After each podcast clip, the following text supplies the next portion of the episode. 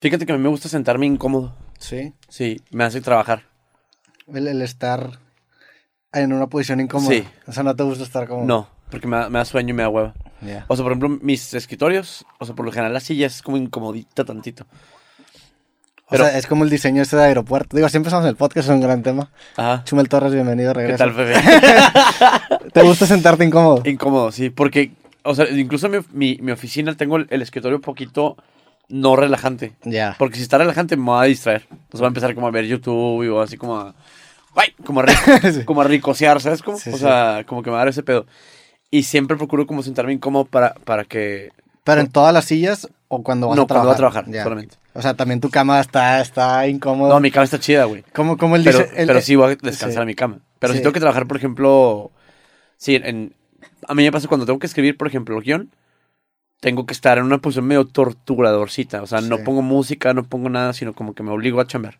Sí, porque luego te acomodas de más y, y eso invita a que te A que distraigas. huevonees, sí, a sí, sí, es que huevoneas. Nunca le había pensado así. Sí. Yo ahorita, digo, por accidente traigo también un pedo en el que no puedo, o sea, sentado no me siento cómodo porque me, me, me tiré en paracaídas y caí sentón, güey. No me, Me mames. lleva una semana doliéndome No el mames. culo. Entonces, una semana, o sea, de una semana que me duele. Me duele el Caíste sentón, Es güey. que así te recomiendan. ¿Es neta, güey? El instructor te dice, mira, confía en mí, vamos a caer de sentón. Y yo vi que todos quedan bien chingón de sentón ahí en el, en el pastito. Ajá. Y yo no caí chido, yo caí de sentón ojete y me duele. Llevo una semana con dolor. Cabrón, pero ¿y te checaste? no Pues tienes- yo creo que si me sigue el dolor voy a checar. Pero, pero lo bueno es que está yendo de bajada, o sea, está yendo, está disminuyendo, Ajá. perdón, el, el dolor cada día. Pero ahorita todavía, en- ahorita que, te, que, pasé por ti, me dolía el culo. Es un, Oye. es un dolor constante del culo. Cabrón. Oye, pero es- son las cosas que nadie dice el paracaidismo, ¿no? Sí, güey. O sea, todo el mundo se, lo- se ve muy glam cuando Juan ahorita está así con su traje acá de Rocketeer. Sí, sí, sí. Y se ve bien cool siempre, pero nadie te dice como, güey. De, hecho, gra- grabé con Juan ese pedo, entonces Ajá. caigo de sentón y me empieza a hablar un chingo y el vato llega a entrevistarte después de que caes. Y yo, yo estaba en dolor, pero me lo aguanté. y luego ya después fue que no, se muere un chingo. Y en el, en el avión de regreso estaba casi llorando, me dolió un chingo. Y luego ya ahorita me duele más tolerable, pero, pero sigue estando ese dolor en el culo. Güey, el dolor de culo es un dolor tan viejo, Sí. ¿no? O sea, es muy porque te dolía cuando estabas chiquito. Sí, sí, sí. Por las nalgadas y así, pero ya después ya no, no sé. Y este es un tipo de dolor que, que te hace apreciar. Amo, ¿de qué platicamos? A ver si. Chumel, del dolor De- culo. Ese, ese- fue el primer tópico. de sentarte incómodo, sí. Pero sí son de esas cosas que decía, no mames, güey, o sea, la semana pasada no me dolía y era feliz y no lo sabía. Ah, sea, ajá. es bien cabrón. Como cuando estás resfriado y dices, güey, me acuerdo todos esos bellos momentos con la nariz destapada. Sí, me- pasa eso A mí se pasa, constantemente. Ajá. Y como que no aprecias lo mucho que estás sentado, o sea, en, en esta vida o en este trabajo todo el tiempo estás sentado, entonces todo el tiempo estar en dolor está de la verga. O sea, si fuera parado diría, bueno, está bien. Ah, o sea, yo creo que preferiría que me duela estar parado a estar sentado. Hay oficinas, o sea, hay oficinas donde se puede elevar el, el escritorio y ya trabajas parado. Sí. Yo sería un poco feliz con eso, o sea, estaría chido. Hay unos walking desks, ¿no? También que son Sí. como un, que tienen una, una, O sea, está mamadorcillo, pero creo que sí puede funcionar. sí. O sea, se me hace ya eh, en la pirámide de Maslow ya estás así en, Sí. en lo último. ya Sí, sabes de, no es que quisiera trabajar parado, así, ya sabes. Y, lo- y los niños chinos cosiendo carteras Gucci, así, no mames, carnal. Sí, ya después de eso siguen ya perversiones sexuales bien densas, güey. Sí, de- sí, sí. de- pero sí, definitivamente es la cima de la pirámide de Maslow, pero sí he visto Si esos, eres así Godín Platinum ya. o ¿Sabes cómo? esos escritorios. Sí. ¿Tú, ¿Tú cómo es tu rutina día a día, güey? O Es- sea, ahorita. Me acuerdo que me contaste el, el episodio pasado, ahorita cómo es. ¿Similar, igual? Ahorita es cambia, porque ahorita estamos escribiendo un libro, este, que sale como en, en- en un mes o dos, pero cambió en el sentido de que cuando no tengo pulso, tengo juntas de libro. Entonces, antes, por ejemplo, tenía días libres en ese, en ese, en esos espacios, en esos gaps entre lunes y jueves que hago el pulso. Pero me está gustando, güey. Y, y luego estoy retomando el ejercicio como que le huevoné cabrón en la, en la pandemia. Sí, Y, y sí, yo sí, también. y retomé, güey, y sí se siente cabrón. O sea, como que sí fluyen los juguitos creativos Cabrón. más chido, güey. Y, y- e incluso cuando no lo hago, como que siento el día medio desperdiciado, como que se te, se atora seguir poquito. ¿Haces en la mañana ejercicio? no me, ¿O- o ¿Cuándo haces? o sea, hago en la mañana o en la tarde, no importa. O sea, no soy morning person para nada. Me cagan las mañanas, de hecho. O sea, y te caen los morning me- person. Y me cagan los morning person, Sí. sí. Pero, pero es la única manera cuando, o sea, que me hace levantar, ir a la bici hacer bicla en la mañana está súper chido. Yo, yo. Porque aparte es muy aislado, güey. Solo no tienes Sí. que convivir con nadie. O sea, te pones tus audífonos y estás dando vueltas en la bici y está chido. Y vas allá en la ciudad dando vueltas. Sí, sí, en parques. O sea, hay como parquecillos ahí en el DF que son rutitas, ¿te das cuenta? O sea, no me gustan. O sea, lo empecé otra vez a ver y no me gusta convivir, no me Sí, gusta como. Ajá, o sea, me gusta como aislarme. O sea, siempre Güey. fui. Mi deporte era la natación, por ejemplo, y es de cero convivencia, güey.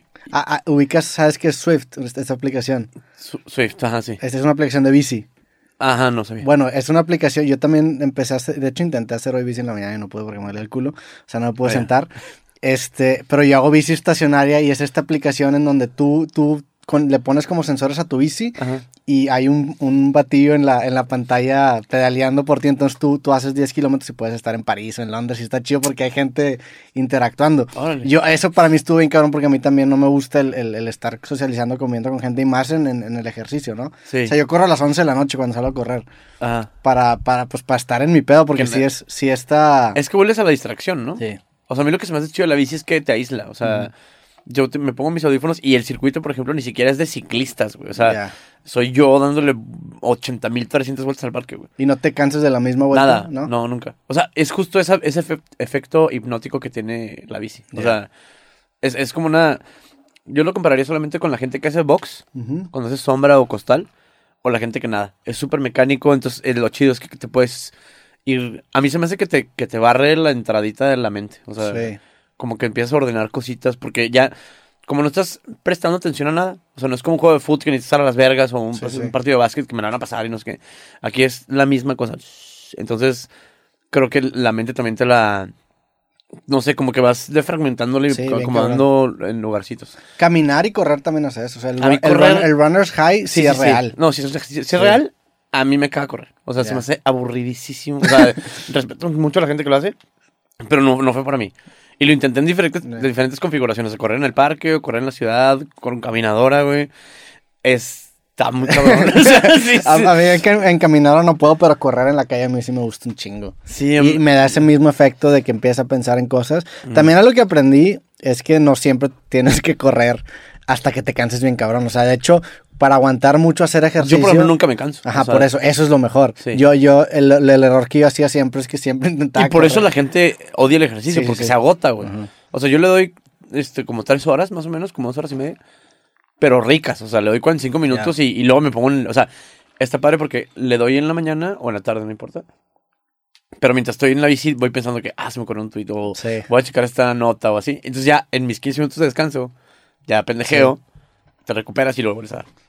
O sea, le quita lo, lo tedioso, güey. Sí. O lo... O lo que tienes que hacerlo de a huevo. O sea, sí me cae muy mal esa gente. Ay, no me hater hoy. Pero me, me cae muy mal la gente de. Ah, qué rico el ejercicio. Sí está padre, güey. Pero tampoco Sí. no mamemos. O sea, está chido. Está- sí. sí. pero no es como, oh, delicioso. O sea, se va así como. A, a mí también me pasa bien cabrón eso que dices que es que sí, es- te, te acomoda la mente y como que cosas que a lo mejor ya sabes que te los pone en un cierto orden que te permite estructurar tu día y saber qué es lo que quieres hacer. Creo que es la calma que da. Yo tenía un cuate que era sumamente violento ahí en Chihuahua. Era el típico güey que se peleaba acá en el bar, güey. O sea, que se le caen en el Oxxo y pum, se porraba chingazos. Que buscaba pleitos. Correcto. Y entonces empezó a hacer MMA. Ok. solo entrenar y se le quitó ese pedo. O sea, porque como que sí, el, el entrenamiento como estar en el, en el box o en la sombra o en el lazo así solo, como que necesitas solamente como desahogar esa energía Sí. y a la vez vas ordenando los pensamientos. Creo que eso es bien necesario. También el MMA pasa mucho, que a mí me ha tocado conocer muchos peleadores que son raza que saben que podrían hacer mierda a cualquier persona en el cuarto, que como que eso hace que sean unos excelentes tipos. Sí. O sea, un- algo en común que, que han tenido las personas que yo he conocido que practican MMA a muy alto nivel es que son tipazos. Ujú. Porque imagino que son, saben que son tan alfas que, que no ni, siquiera, ni siquiera necesitan como que esa agresión ya, para ya, ya demostrar, ¿no? trasciende lo alfa, ¿no? Ya sabes que eres Sí, letal. Sí, o sea, eres ¿Sabes un- cómo? Y, y es una cosa, por ejemplo, que tiene la gente que es de verdad inteligente o la gente que es mamadora. Cuando eres de verdad inteligente no tienes que andar mamando. Sí. ¿Sí me explico? O sea, es como este el de güey de MMA. No necesito demostrarte que estoy fuerte. Se me nota, güey. O sea, Sí. y, y dos, nos subimos al ring y te hago puré. de, ¿Me de- entiendes? de Como- formas que ni siquiera sabías que se podían. Correcto. Y entonces a mí se me hace también que es como la proyección de la inseguridad del güey alfa. Es Claro. esto, o sea, tal vez necesitas un abracito o terapia. Pero, ¿sí me entiendes? Sí. pero cuando te agarras a vergazos real, Sí, no mames. con banda, o sea, en el MMA, Entonces ya es como que cortas ese cordón umbilical, ¿no? Entonces ya no necesitas estar demostrando que eres Sí, cabrón. súper cabrón. ¿Tú, ¿Tú hiciste alguna vez MMA, algún deporte que te gusta? Yo, fíjate que, o sea, no puedo ni ver el MMA. ¿No? O sea, se me hace, se me hace súper, o sea, no es de que, ay, qué violencia, sino, se me hace como, como grotesco, o sea. Sí, está muy fuerte. Está muy cabrón. O sea, para mí, ay, qué bueno. Ver a alguien peleando MMA o metiéndose coca se me hace igualmente violento. O sea, se me hace como, a la verga, espérate, güey. O sea, ¿sí me cómo? O sea, Sí. el putazo seco. O sea, no es como el box que es, no sé, un poco más. Pues tienen más colchón en los guantes. O sea, colchoncito y es un poco menos golpes. O sea, es menos. No sé, güey. no, pues eso es brutal. En, en el box solamente puedes meterle un putazo al vato con los guantes. Aquí le puedes dar patadas, rodillazos. Pero incluso está el, co- o sea, está el puño limpio. Eso es lo que se me hace. O sea, hay, hay, como, hay como más salvajismo, se me hace. No, definitivamente. Sí. Incluso el, el box es mucho más. No, no quiero decir seguro porque creo que los boxeadores va peor que los MMA, por- de- los que pelean MMA porque tienen más golpes en la cabeza. Pero cuando te defiendes, pues tienes hasta incluso tú colchones más grandes que te, que te amortiguan el golpe. Sí, en, sí. en MMA tienes guantecitos chiquitos y aunque te cubras una patada, te acaba doliendo como. Sí, o sea, te- aparte te dan la mano. Sí. Te dan un patín en la mano. Sí. Eh, sí, no, no, no puedo ver. O sea, incluso cuando se empezó a poner de moda, yo, yo estaba así como de, güey, verga. O sea, llegué a pensar así de, ¿a dónde se está yendo el mundo? Ya sabes, o sea, como Sí. que era- me parecía demasiado violento. Me, me pasó una... Yo, yo soy muy fan del, de MMA y de la UFC, voy a cada Sí. rato y me ha tocado ver varias peleas Me tocó ver tu entrevista con este. con el- Brandon. No, no. El de División. Ah, con Este, Javier Blake. Con Javier, Sí. que también era bien fan de esa madre, güey. sí. También es bien brutalillo, güey. Sí, sí, Sí, bueno. platicamos de, de- de la pelea justamente de Brandon y me, to- me ha tocado ir como que a estos, a, a los eventos del UFC y está bien cabrón porque es, a fin de cuentas son dos vatos agarrándose a vergazos y son dos asesinos sí. entrenados en una jaula agarrándose a putazos, sí. pero le meten tantas tantas capas de entretenimiento que por un momento se te olvida, güey, dices, ah, la madre, pues de repente ves ahí a la ring girl, Ajá. y luego el, el, el- el güey que anuncia y Sí. luego estás tomando cerveza. Como que hay tanto espectáculo, tantas luces que se te olvida que son dos vatos, que son unas vergas para pelear, Ajá. matándose. O sea, el, el- el rol sí. del árbitro es No se detener la maten, pelea sí. cuando uno va a matar al otro. Eso es. Entonces, como, como que vas ahí y, y te la pasas chido. Y, y digo, bueno, en las peleas de Brandon yo estaba nervioso más que nada, pues porque lo conozco, güey. Ajá. Pero luego me tocó ir a una serie que se llama Contender Series, que, Ujú. que ahí ese es en un lugar que se llama UFC Apex, que es un, es un venue que hicieron en pandemia para, no sé, 30 personas. Y ahí no está esa capa de entretenimiento. Y ahí sí sientes la tensión ya, de, ya, a la madre, se están agarrando a putazos. y ahí sí. escuchas los putazos. Eso está cabrón, Y aparte son dos vatos peleando por un contrato, entonces se tienen que noquear porque tienen que impresionar al jefe. Entonces ahí, para mí, sí fue demasiada emoción. Fue de que, a la madre, no, esto sí está muy cabrón. Está- Me eh, gusta la ¿en qué capi- sentido? O sea, chido. Por nervio, güey. O sea, Sí. de repente ves a dos gigantes metiéndose vergazos y soltando y escuchas ¡oh! Y, y te das cuenta que, que sí, o sea, A mí me pasó aunque cuando. tenga entretenimiento, son dos vatos A matándose. mí me pasó cuando fui a Japón a ver una lucha de sumo. Ok. ¿Por qué fuiste a Japón? Está en verga, güey. Verguísima, ¿no? Sí, sí. Sí, la y neta. este, de hecho, es raro conseguir la temporada de sumo porque son así como siete fechas allá. Sí, Y es fifi cabrón. O sea, de ¿El que sumo? va. Sí, sí, sí. O sea, va el primer ministro y la ver. O sea, tener ringside ahí no es como Las Vegas. O sea, estos son puestos políticos y jerarcas pues, muy Sí. cabrones. Lo impresionante era, o sea, no solo el tamaño de los güeyes y cómo no están gordos, solo son gi- descomunales, güey. así. Y, y el hecho de cuando, o sea, hacen el, como el arranque, digamos, y, y el, el tackle, cómo suenan las cabezas una contra la otra, güey. O sea, Pegan así cabeza con Sí, cabeza. güey, o sea, por aquí y aquí, o sea, Ya. como que se la meten un poco como al hombro, como a la clavícula, pero son así, o sea, no es cabrón, güey, porque todo el mundo está como súper calladito, o sea, no como, eh, sumo, ya sabes. No, No, o sea, hacen como la, la- el arranque y todo el mundo se pone calladito y oírse estrellarse ese pinche sonido, eso, o sea, sí. que está medio escalofriante. ¿Cuánto pesarán los humos? No, más de 100 kilos, güey. Sí, fácil, pero... Pe- Pero, el tema es, por ejemplo, o sea, yo como los vi y como me tocó que me dijeran, los güeyes tienen una dieta como altísima en calorías y, pero sí las queman, o sea, solo son gigantes, güey. O sea, Sí. tú- yo no podía creer cuando los veía el, el, la, la, la constitución ósea, güey. O sea, son de verdad. Y hay una cosa bien rara, güey, que son como medio rockstars. Y son bastante mamones. O sea, por ejemplo, me tocó ver un güey que se llama, se llama Hakuho. Y otro que se llama Haruma Fuji, que son como, el, es el Yokozuna de- del año ese, Sí. güey. Quería saludarlo y te pendejeaba así. Pero llegaban las morritas, así como la- las geishitas, Sí. con cajas de perfumes Chanel. Y, y lo- la- me tocó un güey que agarró así una, así como, "Oh, oh, oh", y la levantó así con un brazo. Sí, Y con las morritas son como coquetones. Y con el fan masculino es como. ah, ¿tú Son como superhéroes allá para los Superhéroes, japoneses, sí, sí, sí, realmente. O sea, es. No, ni siquiera los luchadores tienen ese, ese nivel de... O sea, O sea, yo, yo lo veo como un rockstar, de. Sí. ¿Y, ¿Y por qué fuiste ahí? O sea, ¿cómo conseguiste boletos? ¿Los venden al, al público? Está- ¿Qué o sea- tanta gente va? Va un putero de gente, es un estadio bastante grande. El tema es, o sea, lo cabrón del sumo es que tienes que agarrar la fecha, porque son, digo, son ocho fechas, no sé. Pero lo puedes comprar desde acá. Ya. O sea, está... está- ¿Y fuiste a eso? Fui, no me acuerdo que, no, fui una, nos invitaron a la premiere del tráiler, así, premiere del tráiler, No mames. de, este, Ghost in the Shell, Ok. Con Scarlett Johansson, ahí estábamos y todo. Me pasó una cosa súper de oso porque estaba Hideo Kojima, esta historia ya la he contado, pero, y le pedí la foto a un güey que no era Hideo Kojima y la foto la tomó Hideo Kojima. No mames, te mamaste, Sí, me güey. mamé, güey, así. Sí, la verdad es que no lo conozco ni soy fan, nomás quería para mamar la foto. ¿Quién es Hideo Kojima? Es el Me güey. suena un chingo el es nombre, el, pero es no- el Steven Spielberg de los videojuegos. Ya. O sea, es el que hizo Ah, ok, es el que... Metal es, Gear. Es el que hizo el, el de Norman Reedus, este el de Revenant, ¿se llama? No sé, güey. O sea, es- hace Sí, videojuegos. sí sé es quién el es. más verga, sí. sí, sí. De hecho, empecé a jugar ese juego y con razón no sonaba tanto. Y te Sí. la tomó este vato. Y me la tomó eh, Ah, Kojima, güey. Sí, güey. Aparte, se- siento que es súper racista, ¿no? O, ¿Eh? sea, o sea, no, en general hacer eso. Ah, no, o sea, en realidad, ¿sabes qué pasa? Había un güey que estaba vestido más rockstar que él. Ya, Y todo el mundo como que lo estaba saludando y dije, güey, este debe, debe ser. sí. Entonces le, le pedí a Hideo Kojima así, le digo, güey, ¿me puedes tomar una foto con este güey? Y lo, sí, claro. Y lo, me toma la foto y me dice, güey, ¿por qué tomaste? O sea, ¿por qué no tomó la foto de Kojima? Y yo, de, oh my god. Y sí, o sea, ¿Y me- ya no le pediste foto otra vez? Por supuesto que sí. Ah, ok, sí, O sea, se la tomó chido. Sí, claro, sí, chido. Sí, la tomó súper chido, sí. Y este, después de ese, esa premier, pues dije, güey, ya estoy hasta acá. Me voy a quedar una semana más y me, me di Japón. Que es, me tocó ir hasta Fukuoka, que es como el Veracruz de Sí. Japón. ¿sí te acuerdas? Ok, ¿Por qué? O sea, porque está lejísimos Ok. y, o sea, tienes que hacer un viajecillo bastante largo. Pero, o sea, hashtag Japón, puedes comprar boletos de acá y te lo imprimen en un 7-Eleven, güey. O No sea, no puede que, o sea, el boleto, o sea, dice, güey, El boleto al, al evento. al evento. O sea, llegas con tu codiguillo así de, oye, pues compré ese boleto. Ah, sí, lo. Y te lo dan y ya entras acá. Y entonces me pasó, o sea, güey, como es el- la diferencia de las corrupciones japonesas y mexicanas, ¿no? Porque llegué al evento y yo tenía boletos en la fila triple Z, ¿te das cuenta? Pero dije, güey, igual y me puedo comprar uno más cerca, ¿no? Entonces llego y le, le digo a la niña de los tickets, le digo, oye, güey, pues quisiera comprar otro boleto, pero como más cerquita.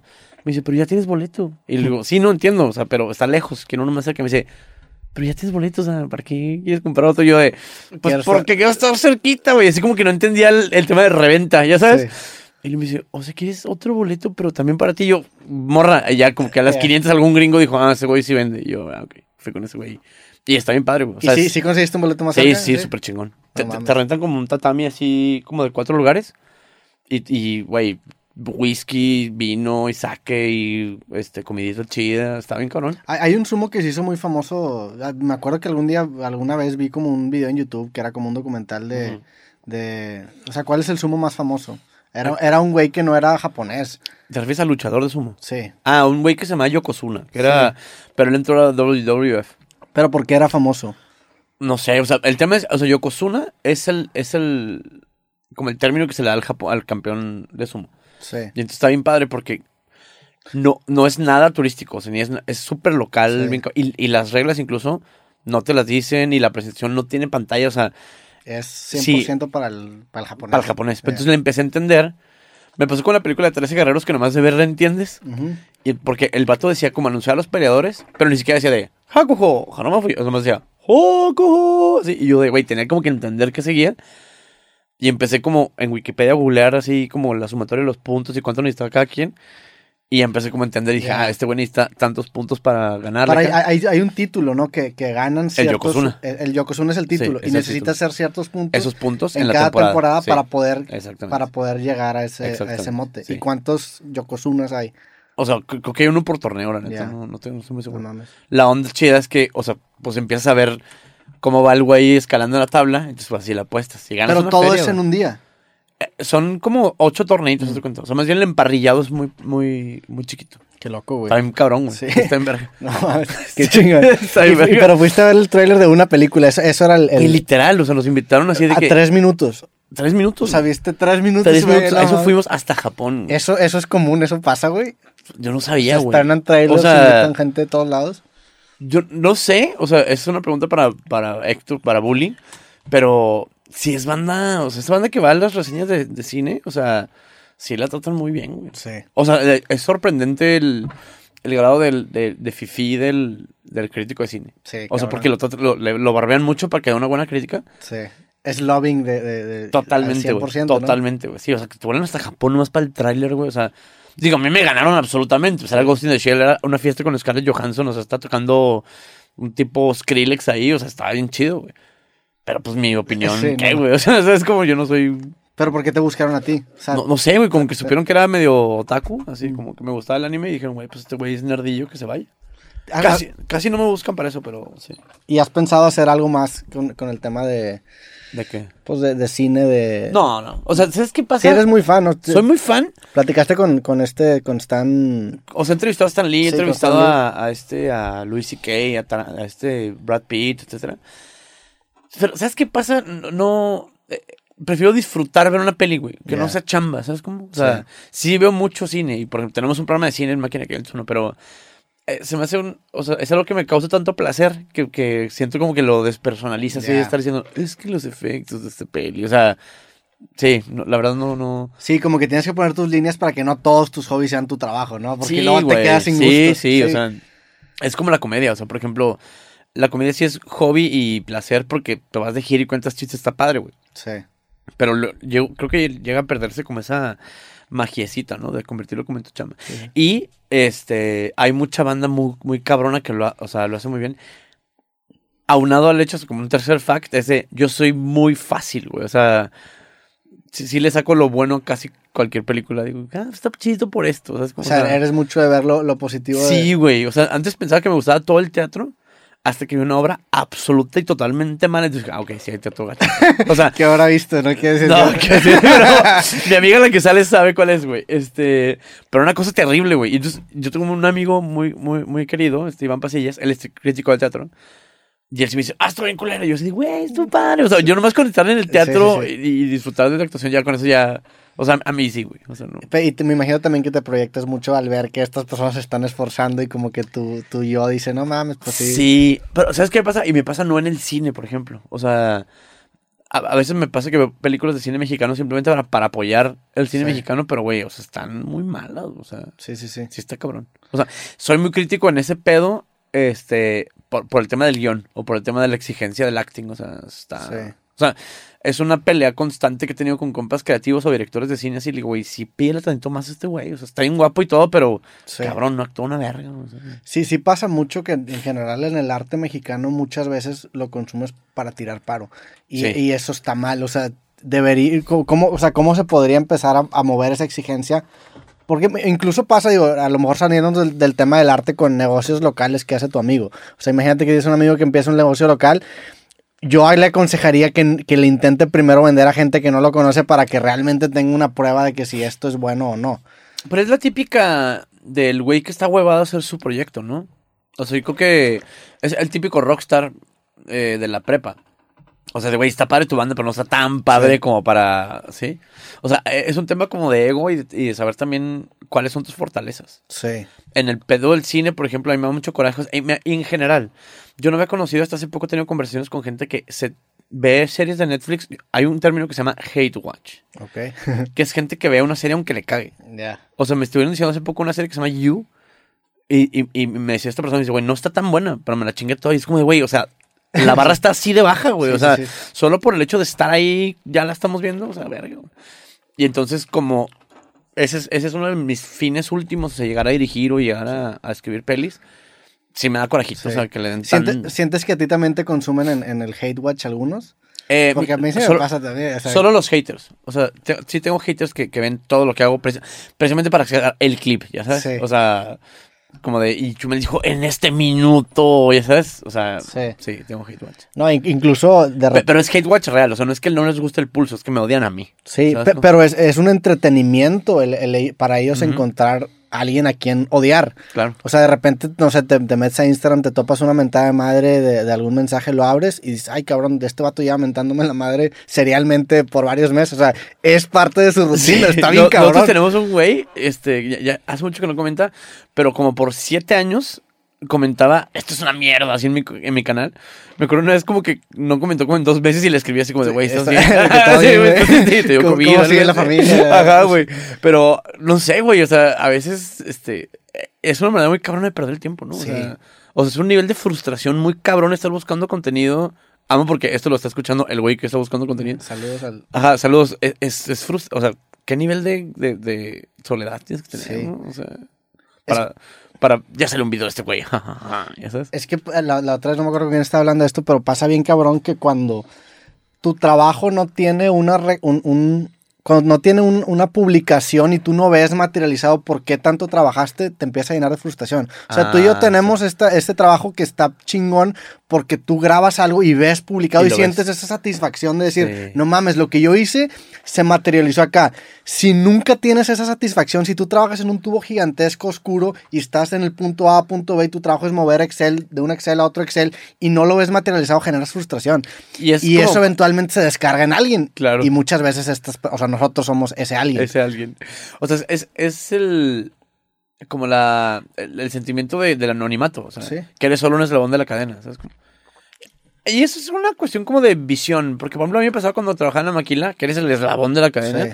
Yo sí vivía como contento de que lo que yo hacía impulsaba a otra cosa. O sea, creo que es un tema más de, de visión que de. Sí. O sea, que de, de, restarle importancia. ¿sabes? Específicamente en qué trabajas tú ahí. Yo hacía este catéteres y equipos médicos y yo lo que hacía era este pruebas estadísticas para que los productos salieran chido. Sí. digamos. Ya después me especialicé y llegué a unos niveles bien chidos, pero por ejemplo, desde entrada, o sea, era un jale interesante, pero porque si, si te lo platico te vas a caer de sueño, pero para mí era Sí. con matemáticas lograr que un producto estuviera chingón. Pero porque era, era a fin de cuentas resolver problemas, ¿no? Pero más bien era mi visión, güey. O sea, porque de, de neta, si se lo platicas a un güey, es como, oh, pinche de Godín. O sea, pero güey, o sea, yo era un Godín bastante feliz. O sea, Sí. Entonces creo que más bien es un tema de eso, de, o sea, no quiero sonar a Master Muñoz, pero es un tema de, de cómo ves las cosas, güey. Sí, digo, también hay, hay, tra- hay trabajos que a lo mejor se pueden ver muy de Godín, pero siento yo, es que eh, depende, porque puedes tener un trabajo muy Godín, pero si involucra una parte que te gusta de desarrollar problemas, ejercer cierta habilidad, entiendo cómo le puedes con- encontrar significado y ser feliz con ello, güey. Correcto. Pero hay, hay veces que, que el trabajo simplemente es pasar de A a B, A a B, A a B. Creo yo que ese tipo de trabajos es donde pierdes el, el significado de por qué chingados lo estás haciendo. Sí. Eso está bien, cabrón. O sea, y eso es uno de mis grandes miedos, la frustración. ¿Sientes que te puede llegar a pasar esto con videos? O sea, haciendo videos. No, no, no. O sea, me, me puedo llegar a frustrar como le pasó, siento yo, a mi gran héroe Jon Stewart, que se cansa de dar un mensaje que nobody's listening. O sea, cuando vea yo la candidatura de Tolini voy a decir, ya, la verga. O sea, ¿sí me entiendes? ¿Qué viene? O sea, es como, o sea, va a pasar que Gibran y Estefanía Veloz y todos estos güeyes que ahorita la están haciendo el ridículo, van a querer hueso, güey. Entonces, y yo no quiero llegar a ese punto. O sea, de que, ah, ok, this is getting stupid. O sea, Pero ¿no crees que sería todavía más necesario tener esa postura? o sea, lo hubiera sido si me hubieran escuchado desde el principio y que no llegáramos ahí, ¿sabes? Como, o sea, estás, estás eh, predicándole al vacío, ¿sabes? O sea, creo que muchas veces eh, este jale en el que tengo yo llega a estar en ese punto. O sea, imagínate John Stewart, por Sí. ejemplo. Cu- que 17 años haciendo un noticiero súper inteligente así, ¿O ¿Por, qué, por qué se retiró específicamente? y de todos modos salió Trump. Sí. O sea, no sirve de nada, güey. O sea, eso es- esa es la única cosa que me. que estoy muy consciente que puede llegar a pasar. Él se retiró porque ya tenía 17 años haciendo lo mismo. O sea, Ya. era un tema ya de. Yo creo que es, es lo. Como, como cuando Jordan se retiró. O sea, como, güey, ya está padrísimo, Sí. dejó el número hasta arriba y bye. Pero yo siento que eso me puede llegar a pasar. O sea, ya cositas de que te estás peleando con. El presidente puede matar, ahorcar a un bebé y todos nos van a ver güeyes diciendo de, oye, un poco tenía razón el presidente. Es como, ah, ya. Sí. O sea, está, está raro. Pero tú encuentras entonces satisfacción también de, de que el mensaje que tú prediques acabe permeando en... en- Yo encuentro mi satisfacción en la comedia. Ok. O sea, yo nunca, o sea, me caga la política y me cagan los políticos. Yo encuentro mi satisfacción en- en hacer reír y en hacer comedia chida, güey. Y en, y en qué, qué tan inteligente sale un guion. ¿Sabes? Como, Ya. ese, ese es mi, mi, mi soma, güey, así. Pero Sí. no es hacer una diferencia en el país. No, no, no, me vale verga, así. Precisamente ese valeverguismo es lo que nos da mucha audiencia, ¿no? Sí. Hace poco me peleaba con una morrilla. No, no sé mucho, o sea, ya, ya sé que va a sonar raro, pero no sé mucho de pelear yo a la otra persona. Porque sé que o le das audiencia o la subes a donde no debería estar, etcétera. Y, y como que escojo mis batallas, ¿no? O sea. Noroña, o güeyes así como muy políticos. Y hace poco una morra, una creadora de contenido, pues analizaba mis videos y decía de, güey, es que Chumel es un racista, clasista, misógino, no sé qué. Y yo, güey, claramente no ves el pulso, güey. O sea, Sí. claramente, güey. Tan no lo veía que me dice, sí, por eso ya lo quitaron. Y yo, mija, digamos 10 temporadas, no, 18 temporadas. Y llegó un punto en el que me, me decía esta morra, eh, es que tú tienes una voz muy gigante, deberías de hacerlo mejor. Le digo, no, tengo una voz gigantesca porque digo puras pendejadas. Sí. O sea, me encanta usar esa analogía, pero es, es como decirle a Dominos que venden ensaladas, güey. Y Dominos te hace de, güey, es que todo el mundo Sí. quiere pizzas, pendejos. O sea, sí, o sea, no nos engañemos, el mundo es de cierta manera. Y si, y si a la gente le gustara comer sano, habría emporios de eso, güey. La Sí, gente sí, le si caga llega- el brócoli. Si llegara con Domino's y le dijera, pues tú que tienes tanto alcance en todas sucursales, Exacto. deberías cuidar a la gente. Ajá, no, güey. No, pendejo, por eso llegué a, Exactamente, estar acá. así, güey. Sí. Entonces yo lo tuiteaba así y decía, güey, no tengo por qué dar un mensaje responsable y vegano, güey. O sea, aquí se sirve pizza, güey. Y tengo un chingo de gente formada porque la pizza es deliciosa, güey. Sí. Y si haces esos, esos programas, por ejemplo, que cada vez me dan más risa, ¿no? Que son como super progress y mega woke y no sé qué. Y tienen tres güeyes, güey. O sea, es que es real. Queremos ver South Park, queremos ver. Los Simpsons, queremos Louis C.K. Y, y- y a mí lo que me gusta es que se queda como en el, en el imaginario esta, esta bondad del mensaje, ¿sabes? Como, Sí. O sea, no es cierto, güey. O sea, tan es así que, por ejemplo, Ricky Gervais, güey. Es el contenido más visto en Netflix, cabrón, güey. Las novelas, güey. ¿Sabes cómo? O sea, la gente se hace como la, la aristocrática y refinada y no es cierto. Pues sí nos gusta Betty la Fea, güey. ¿Cómo, cómo ves tú ahorita lo que le, le está pasando a Rogan en, en Estados Unidos?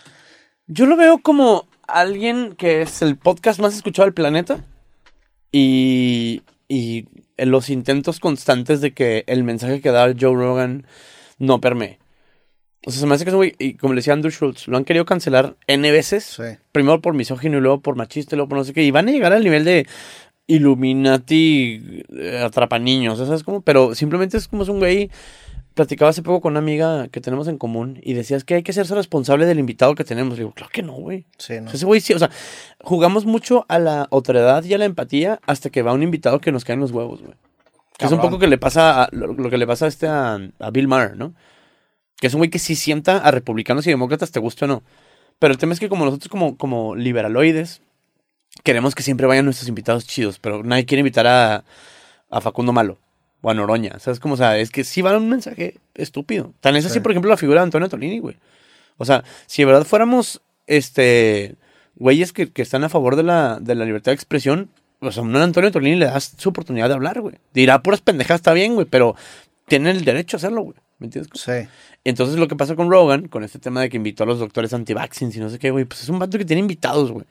Y se me hizo chida la postura de Spotify que fue b- bajar unos contenidos porque dijo la palabra, the N-word, pero... ¿Qué digo? También ese tema es una mamada, porque si, si, si te pones a analizar la- las, el uso que le dio a la palabra siempre fue este para... En contexto. En contexto, ajá. Sí, Siempre pero para referirse y- a la que- palabra. a mí lo que me choca de la lucha progre o los wokes en Estados Unidos es que no necesitan tener este, ¿cómo se llama? Sí, pruebas o valor moral porque simplemente no la ocupan, güey. Sí. O sea, no necesito saber que lo estás haciendo en contexto. Me cagó y te voy a cancelar. Por eso las cancelaciones no funcionan, güey. Pero tú crees que no funcionen, o sea, Bro, no crees que haya Chumel gente Torres, muchísimo que- gusto, güey. O sea, Tú- has sobrevivido bien, cabrón, ¿Por qué? a- a, Piénsalo, a güey. ciertos ataques. Piensa por qué. Pero no todos. piensa por qué. Siento yo que tiene mucho que ver.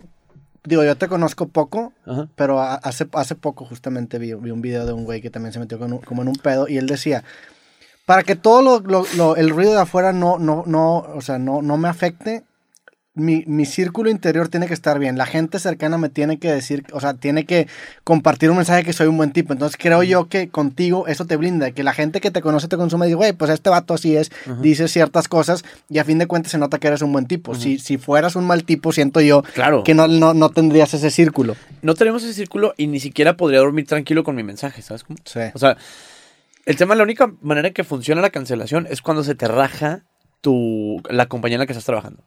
Como el ejemplo de James Gunn. O sea, puso unos tweets así, ni siquiera están tan graves, y le quitaron la chamba de Disney porque Disney se rajó. Sí. En mi caso, por ejemplo, fue porque HBO se portó como un cobarde y me dio la espalda, güey. ¿Qué, qué no pasó con eso? Radio Fórmula, güey. O sea, Radio Fórmula dijo, güey, es un pedo que están haciendo los chairos y está sacándose de proporción. Esa cancelación sí funciona. Sí. Yo he trabajado con mucha gente, por ejemplo, o quiere trabajar conmigo, y le digo, oye, güey, cuando saque yo lo que sea, si es una campaña de publicidad o si es un producto, no sé qué, va a venir de shitstorm, porque eso hago yo. si, si aguantamos esa, esa, esa marejada fea, backlash, sí. va a estar increíble. Digo, pero el tema es que yo no puedo trabajar con alguien que le tenga miedo a lo que vaya a pasar. Sí. Que es lo que pasó ahorita con James Gunn y, y Joe Rogan. Por contrato, este, la empresa no se puede rajar. O sea, si, si Spotify corre Joe Rogan, por contrato, Joe Rogan se lleva todos los contenidos de todos los programas, de todo lo que ha hecho ever. Spotify le dice, obvio no, eso está en el contrato. En el contrato. Y James Gunn, hace cuenta lo que le pasó, digo, para ponernos en contexto a la gente que nos está viendo, era el director de Guardianes de la Galaxia y le cacharon unos tweets que hacía chistes malos, ¿no? Este, no sé hacia qué minoría. Y Disney le quita Guardianes de la Galaxia. DC Comics le dice, oye, güey, pues haz una que tengo que se llama Suicide Squad, que no valió madre, güey, pero pues tú eres bien chido. Y hace Suicide Squad cabrona. Y veo que es un putazo. Y luego Disney dice, ah, no, mejor se regrésate, güey. Sí. Y ahora por contrato James Gunn le dice, güey, en caso de cancelación, yo me llevo mi contenido y no me puedes como correr. Si- ¿Sientes tú que hay... Ahí viene el péndulo. Sí, pero sientes tú que hay un, un, un tipo de escándalo que sí valga la pena que la empresa se vaya para atrás. Por Sí, ejemplo, a- lo que le, a lo que te pasó a ti, yo estoy de acuerdo que te debieron haber respaldado. Y en general muchos casos sí, pero también hay cierto tipo de escándalos en donde... El Me Too, por ejemplo. Pero que, ¿qué sería la línea? cuando Un crimen. Sí, no, o sea, cuando afectas a un tercero, güey. O sea, que de verdad haces algo, ¿sabes? Como, o sea, a mí la, la cosa como comentarios o algo así, o sea, mientras no sea un hate speech, güey, real, Sí. este, creo que está todo bien. O, o cuando tengas comportamientos que se salen de la norma, cuando eres ilegal, güey. ¿Sabes? Sí. Como, cuando eres ilegal, sí, vámonos a la verga, güey. O sea, pero si es de, ah, es que me ofendió porque yo no me gusta el color blanco, pues vete a la verga, güey, la verdad, o no lo escuches, güey. Y es una cosa, por ejemplo, que pasa en el paralelismo que siento con Joe Rogan, ¿no? O sea, tiene un chingo de banda que lo ve y eso da, o sea, es, es son vistas reales, güey. Sí, claro. Y entonces el pulso de la República un poco, ¿qué es lo que pasa, güey? Es desde, sí, nos estamos burlando del presidente, el que sea. Digo, te caga que nos burlemos de AMLO, pero sí tiene su milloncito de vistas, güey. O sea, sí es un chingo de gente Claro, claro. coincidiendo con esto, ¿no? Entonces, es una cosa como, como que puede llegar a ser este frustrante en el que como tanta gente consume algo que se está burlando del güey que yo es mi mesías, güey. O sea, porque en realidad es lo que he dicho en todas las entrevistas. O sea, solo es el Chairo. O sea, yo me he burlado de Peña Nieto, de, de- del PRI, del PAN, del PRD, de todos, güey. Así me limpiaba la cola con el señor Peña Nieto, güey. Y nomás tocas a AMLO y es Sí. como, "Eh". o sea, si es un chillonismo muy cabrón. Es una figura ya muy... mes- es mesiánica. Es mesiánica y la gente que lo sigue, o sea, es, es lo suficientemente testaruda como para no admitir que le vieron la cara. Sí. O sea, tú lo ves, por ejemplo, incluso en el en la candidatura de Salgado Macedonio, o sea, es como de, güey, era un güey que tiene carpetas de violación real. Y había gente que lo defendía. O sea, ya estamos tontitos. Sí, qué mamá. Eso no, mamá. Entonces, ahí, por ejemplo, sí se me hace que ahí ocupa una cancelación. ¿Una cancelación hacia quién? Hacia Salgado Macedonio. Ah. O a cualquiera que lo defienda, güey. O sea, porque si estamos ya tan woke, güey, pues el presidente está Sí. defendiendo a un güey que violó. Incluso a Salmerón, que es un güey que tiene acusaciones formales de acoso, güey. ¿Te, te la piensas cuando te avientas algún chiste o algo así? Porque Nunca. dices de que, ay, viene o no, no te... por- vi, vi que ahorita te metiste un poco algo de Yucatán, ¿no? Que te- la Secretaría de Ah, sí, Turismo es, te- es, es la Secretaría de Turismo de Yucatán. O sea, hicimos un chiste de. oh, un chiste. Sí, sí lo vi, era un chiste, güey, Ajá, un sí. chiste, güey. El tema es que la Secretaría de, de Turismo allá, como que me quiso contestar cotorro, pero, o sea, sí me echó como al ruedo, así como a la bandita. Y es de. Es una cosa muy rara que le pasa a la comedia. Yo no me he cansado de decir cómo me mama Yucatán y que Mérida es de mis. Sí. Ahí me quiero ir a morir, güey. Y nomás es un chiste como, oh, la verga, no, Mérida. O sea, sí es medio chillón el mexicano. Eso que se ríe de todo es puro pedo. Pero es que realmente crees que sea el mexicano, son los medios que solamente buscan estos, estos headlines. Es lo que la, la platicaba hace tiempo en el podcast de, de Ashley de, de este Leti. Es, la comedia es muy graciosa hasta que el pastelazo te da a ti, güey. Sí. O sea, todo el mundo nos reímos hasta que te toca a ti que se burlen de ti. Es como, ay, no. O sea, eso sí me ofende. O sea, güey, hay que desarrollar un poquito de callito. O sea, A, a lo que voy es que muchas veces como que los medios te dan esta ilusión de que algo muy grande está pasando, pero simplemente son ellos. Por ejemplo, en el, tema específico de los medios, a mí también hace poquito me tocó que me empezaron a tirar mierda y me empecé a dar cuenta, porque te empiezas a dar cuenta cómo funciona la máquina, porque dices, un- eh, dices una cosa y alguien tuitea y luego esa misma persona que tuiteó está en un periódico y genera una nota sobre que están tuiteando esto, pero es, es una cámara de eco que ellos mismos empiezan a crear. Y es una cosa, por ejemplo, que es, o sea, hay que tomar muy en cuenta qué mes es del año.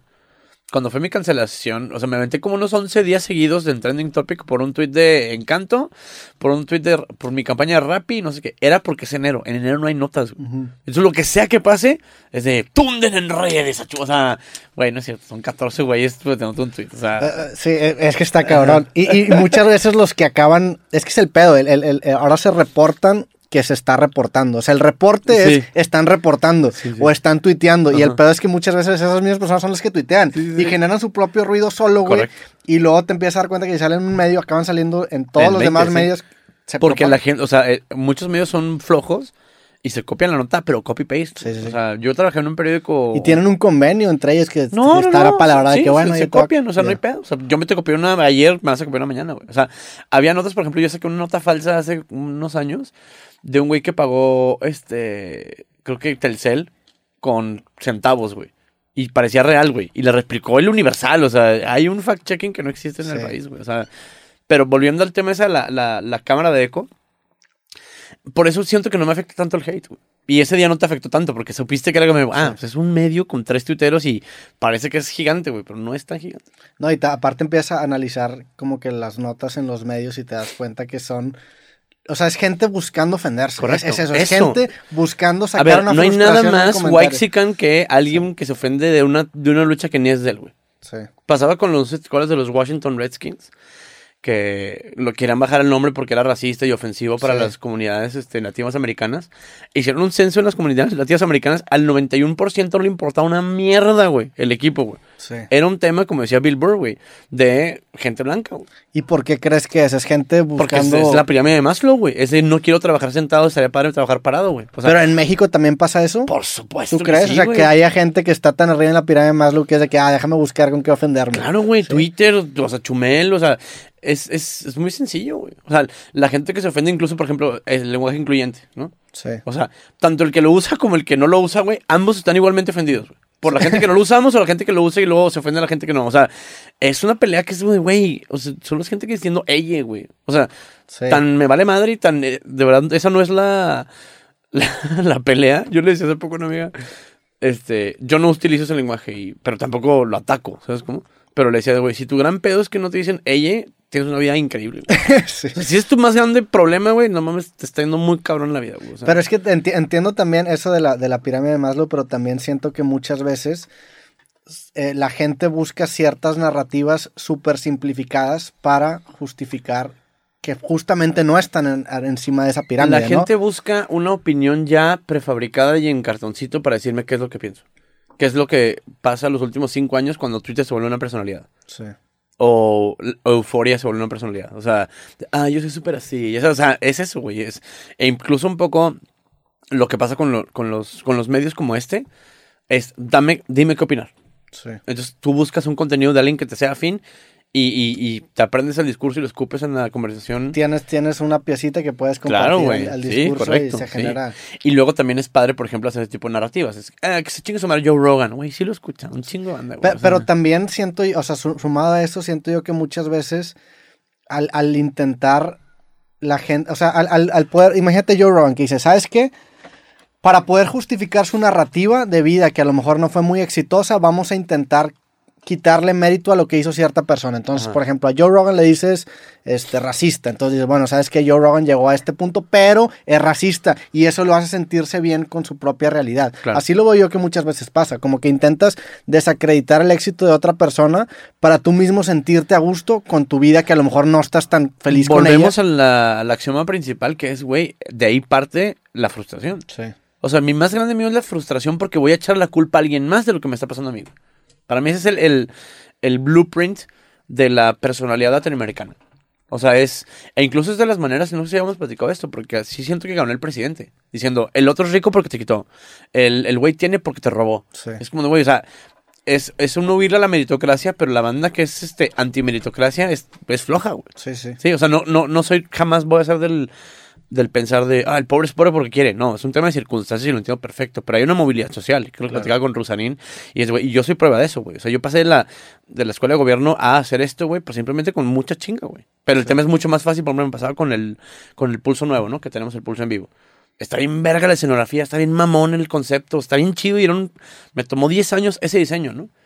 Un cabrón en Twitter que se llama Nacho, güey, o sea, un periodista chairo puso, ¿cuánto le pagarán a Chumel para esto? Y dije, hijos, hasta, hasta me dieron ganas de llorar y decir, güey, neta, me maté 10 años, güey.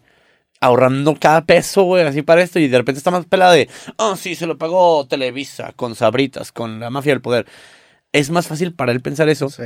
a de, soy mejor comunicador que tú y me está viendo mucho más gente, güey. Y ahorré mi dinero, güey. ¿Me entiendes? Y también esa, esa, esa narrativa vende mucho más. Eso es lo que, te- acaba. Yo, yo de repente me topo. Piensa por qué, porque la gente Sí. está frustrada. O sea, el, el sentimiento de frustración en Latinoamérica es súper general, güey. Es banda que, o sea, pues sí, o sea, el, el- el tema del- del logro de los sueños y el trabajar por lo que quieres, güey, o sea, da hueva, güey. Sí. Da hueva grabar, güey. O sea, hoy es domingo y estamos trabajando tú y yo, güey. O sea, es lunes, pues. Y es este. no es que me acuerdo que fue el Super Bowl. Pero es, es, es gente chingándole, güey. Sí. El tema es que la, la banda, siento yo, y es una cosa que quería escribir en- dentro de poco, quiere verte con la piedra arriba y sufriendo. No quiere vernos divirtiéndonos en un podcast. Sí. Pero eso es chamba. Y, y te preparaste, yo también me preparé. O sea, y nos despertamos a cierta hora. Y, o sea, cuidas tu jale, güey. Y te costó tu equipo y tus micrófonos y esto. Y es más fácil decir, ah, pues es un niño güerillo con el otro güerillo y sus papás les aventaron millones a la cara. No, güey. Pero Lo más ta- que te es más fácil pensar eso, güey. Y Porque también- te da paz a ti. Y también vende mucho más. Y eso me he dado cuenta, por ejemplo, con ciertas historias que vienen aquí, cuando la gente. Sea, vende mucho más y la gente conecta mucho más cuando alguien dice, no, pues es que sí, tuve mucha suerte. Porque la gente justamente se proyecta diciendo, ah, pues que él tuvo como que este boletito de oro que se lo ganó y por eso llegó a estar. Pero muchas veces hay mucho trabajo detrás. Y, y si compartes ese trabajo detrás, empiezan estas narrativas de intentar retumbarte. Correcto. ¿no? Y el tema es, o sea, hay un poco de suerte detrás. Claro que También. hay definitivamente hay mucha Sí, suerte. Pero es un ingrediente. Sí. No es toda la pizza, güey. No, no es toda O sea, la el tema- pizza. yo- yo lo veo en mi caso personal, en mi carrera personal, es supe aprovechar las oportunidades que se me dieron, güey. O sea, empezó con un tweet que hizo viral, me dio una columna, de la columna la volví un programita, la programita la volví, ta, ta, ta, hasta ahorita que estamos aquí, ¿no? O sea, sí es. Yo, yo me considero siempre como, le decía ayer a Adrián Marcelo, como Mowgli, güey. O sea, como el niño de la selva que si se te cae una migaja, it's mine. O sea, Sí. la vamos a agarrar y, y ahora es mía, güey. ¿Sabes? Como, o sea, como niño ladrón Sí. creo. Y, y es como ir, ir subiendo en ese, en ese tipo de peldaños. O sea, me ofrece una obra de teatro, jalo. Me ofrece un libro, jalo. O sea, me ofrece una, o sea, eso, güey, volverlo una nueva experiencia cada vez. Y, y la clave también es construir tu propia versión de tu propio éxito. Porque Sí. si yo quisiera seguir tu, tu camino, pues yo no nací en las mismas circunstancias No, que no, tú, no. en el mismo contexto, entonces está cabrón que yo siga un camino como el tuyo. Sí. Es voltear a ver hacia lo que tienes, Eh. partir de ahí y construir algo que haga sentido con lo que, con lo que naciste, ¿no? Con, con, con lo que... Con las herramientas y los talentos o los no talentos. ¿sabes Exactamente, cómo? O sí. sea, a mí me pasa, por ejemplo, yo no soy bueno para hacer negocio, güey. O para buscar patrocinadores. Tengo gente que sí, güey. Sí. O sea, yo en una negociación te cobro 5 pesos, güey. Tengo un güey que te cobra 100. ¿Sabes cómo? Pero es un tipo de dobermanismo que yo no tengo. A mí ponme un guion y, güey, te bailo, güey, ¿sabes? Pero, pero a una negociada, o sea, yo no, no es mi habilidad, güey. Entonces yo no puedo ser un... Por más pelis que vea de Wolf of Wall Street, no voy a ser ese cabrón. Sí. Pero ponme a dirigir la película de ese güey, sí, jalo. ¿Me el, entiendes? el libro que estás haciendo ahorita, ¿cómo, cómo vas? ¿Cuándo, ¿Cuándo lo quieres sacar? ¿Qué puedes platicar? Se llama México Manual del Usuario. Quería como, este... O sea, el primer libro que sacamos fue la, eh, La Historia de la República, Sí, sí. que es un libro de historia muy cagado ahí, pero lo pueden comprar en Amazon. Y este... Fue bestseller ese. Fue bestseller, el güey. libro más vendido y la Sí, sí, chingada, sí, fue cabrón, me Sí, fue cabrón. De hecho, era una de mis preguntas cuando, cuando entrevistara yo algún día a Andrés Manuel, de que él, él hizo bestsellers. Y, y decirle como de, güey, no se vive de esto, güey. O sea, no paga tan cabrón. o sea, No sé, depende, güey. no, no paga chido. O sea, Sí. paga chidillo, pero no al nivel de, voy a mantener a mi familia con este Sí. libro. O sea, bueno, ex. y entonces fue un libro muy exitoso, güey. Y entonces como que pasaron los años y se me antojó refinar un poquito el mensaje, tanto editorial como, como de la narrativa de los libros que, que- que pienso hacer. Y esta es una serie como de ensayos explicando México, ¿no? O sea, es México desde el punto de vista de deportes, entretenimiento, arte, cultura, religión, comida, este, las palabras que usamos, los modismos, etcétera. Y, y es como, como si se lo dieras a, a un gringo, decirle como, entiende México esto. Y es muy cagado para los mexas porque está, es un espejito muy chido. Este libro es un poquito más, este, o sea, lo que quiero lograr con este es una evolución que siento que ya me es pertinente, que es, pues ya tengo 40, güey, o sea, voy a cumplir 40 este año y, y, y quisiera hacer un libro como más refinado, güey, como un poquito más, este, con más tejido fino. Sigue siendo comedia, sigue siendo Sí. comedia muy buena, güey, pero ya no es chistín, o sea, ya no es de dibujito, la verga, o sea, como ya tiene un poquito más de de Coco. güey. Pero se trata, o sea, ¿de qué quieres que se trate? ¿Sobre ti? ¿De, No, de México. 100%. Sí, es 100% México. O sea, te explico México a través de todas las aristas que hay. Es como una serie, serie de ensayos, digamos. Ok. Y este sale. Ya lo acabamos, o sea, lo escribí yo junto con los muchachos y debe estar, no sé, como este mes o el siguiente, sé. Pero está chido. sí. Qué chingón, güey, felicidades. De hecho, se me ocurrió una idea bien padre para la portada porque la portada es como un libro socialista. Ok. Y entonces dice Chumel Torres, México Manual del Usuario, ¿no? Y le dije a la editorial a ver si me aprueban la idea, güey, que quiero que lo abras y tenga una plantilla de stickers con diferentes autores para que le pongas encima de Chumel. O sea, como decir, saber que sabemos que te da pena leer un libro de Chumel Torres, pero Ah, ponle un sticker. entonces ponle un sticker así que diga así de, no, Elena Poniatowska o Isaac Asimov, así, Jordi Rosado. Ajá. O sea, va, te- te- la idea es que tengas esas stickers para que se las pegues Ah, que se portada, pegues encima, güey. Y entonces, este. Sí, estamos muy. O sea, siento que sí es de lo mejor como se ha escrito. O sea, sí, está- sí, como muy cabrón. O sea, pero es comedia, o sea, Sí. totalmente. Sí. Y te, te ves haciéndole presentaciones de libros. Eh, Me acuerdo que, vi- que viniste a Monterrey cuando vine a Monterrey a la feria de- de- libro. del libro acá. Sí. Es bien padre esas, esas ferias, güey. Sí. O sea, sí como que conectas en otro nivel. ¿Sabes qué pasa? Es un evento que es tan safe, güey. O sea, no hay nada de hate, es gente leyendo, ¿sabes? Como, o sea, como que siento que es la, es la mejor bandita, como Sí. nerditos que le apoyan libros, ¿sabes? Como, o sea, creo que es una gran, es un gran crowd. Sí la, la, la, la el crowd de la, de la Feria de Libros es- sí está muy chingón. Este, y luego hay... ¿Cuándo empiezan las, las ferias? Eh, de lo- las, las grandes son como finales de año, ¿no? En octubre. Eh, en octubre es la de Guadalajara. Sí. y creo que la de. La de Monterrey creo que también es como en octubre. La de No sé, Ciudad de. México, ¿cuándo es?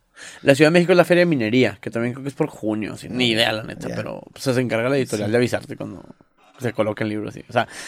Y, y sientes padre, ¿no? O sea, te va a pasar con tus libros como de verlo así como en, el, en la tiendita. Es como, de, Sí. "Ah", o sea, porque tiene esa magia de, de lo que juega con lo eterno, ¿no? O sea, que juega como con algo que existe ya físicamente. O sea, como Sí. que pues los videos pueden quedar en una plataforma y si mañana cierran YouTube, pues se fue todo el contenido a la mierda. O sea, esto es algo palpable y real y- Sí. y, material. O sea, es- Sí, es ese elemento físico, a mí me pasa mucho con los libros, como los veo tanto tiempo en digital, y a verlos impresos y sentir, es, es, Es como dar a vida, güey. O sea, Sí, sí, sí, sí. es es un literalmente bebé, o sea, un proceso de verlo en la pantalla y, ya- y salió algo.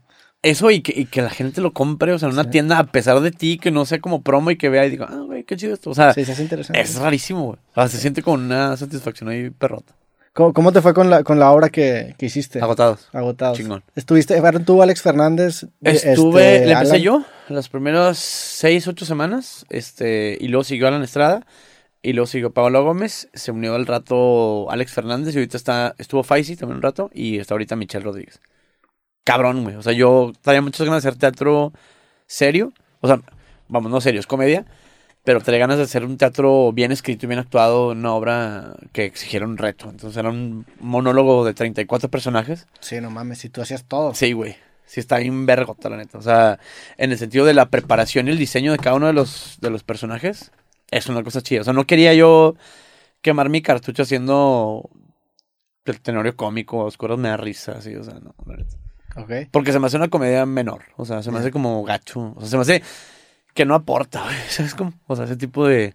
Digo, a ver, entiendo gente que le guste y gente que lo hace y está perfecto y respetable, güey. Pero la neta es que creo que nuestra labor como comediantes debe ser un poquito como, güey, refinar el gusto. Aunque sea gro- grosero y decir majadería, no pasa nada, güey. Pero sí dar una cosita como de más calidad. Entonces, agotados creo que era un buen nicho para hacerlo. Me dejaron diseñar los personajes, o sea, como que yo los inventé, digámosle. O sea, con esa li- licencia creativa que te pueden dar. Güey, fueron tres años increíbles, güey. O sea, y era un reto súper chingón. Pero, pero ¿cómo, ¿cómo fue? O sea, el, el acercamiento de la, la estructura de la obra, ¿cómo es? ¿Cómo es ese desarrollo de O sea, te cuenta que la obra es como un morrillo que trabaja, se cuenta, en el Puyol, o sea, en un restaurante fifi y él es el que contesta las reservaciones. Ok. Entonces, todo mundo es haciéndose el más importante del país para reservar esa noche, ¿no? Y tienen sobrecupa 24 personas. Pero toda la gente que le llama a este güey a Sam, yo la hago.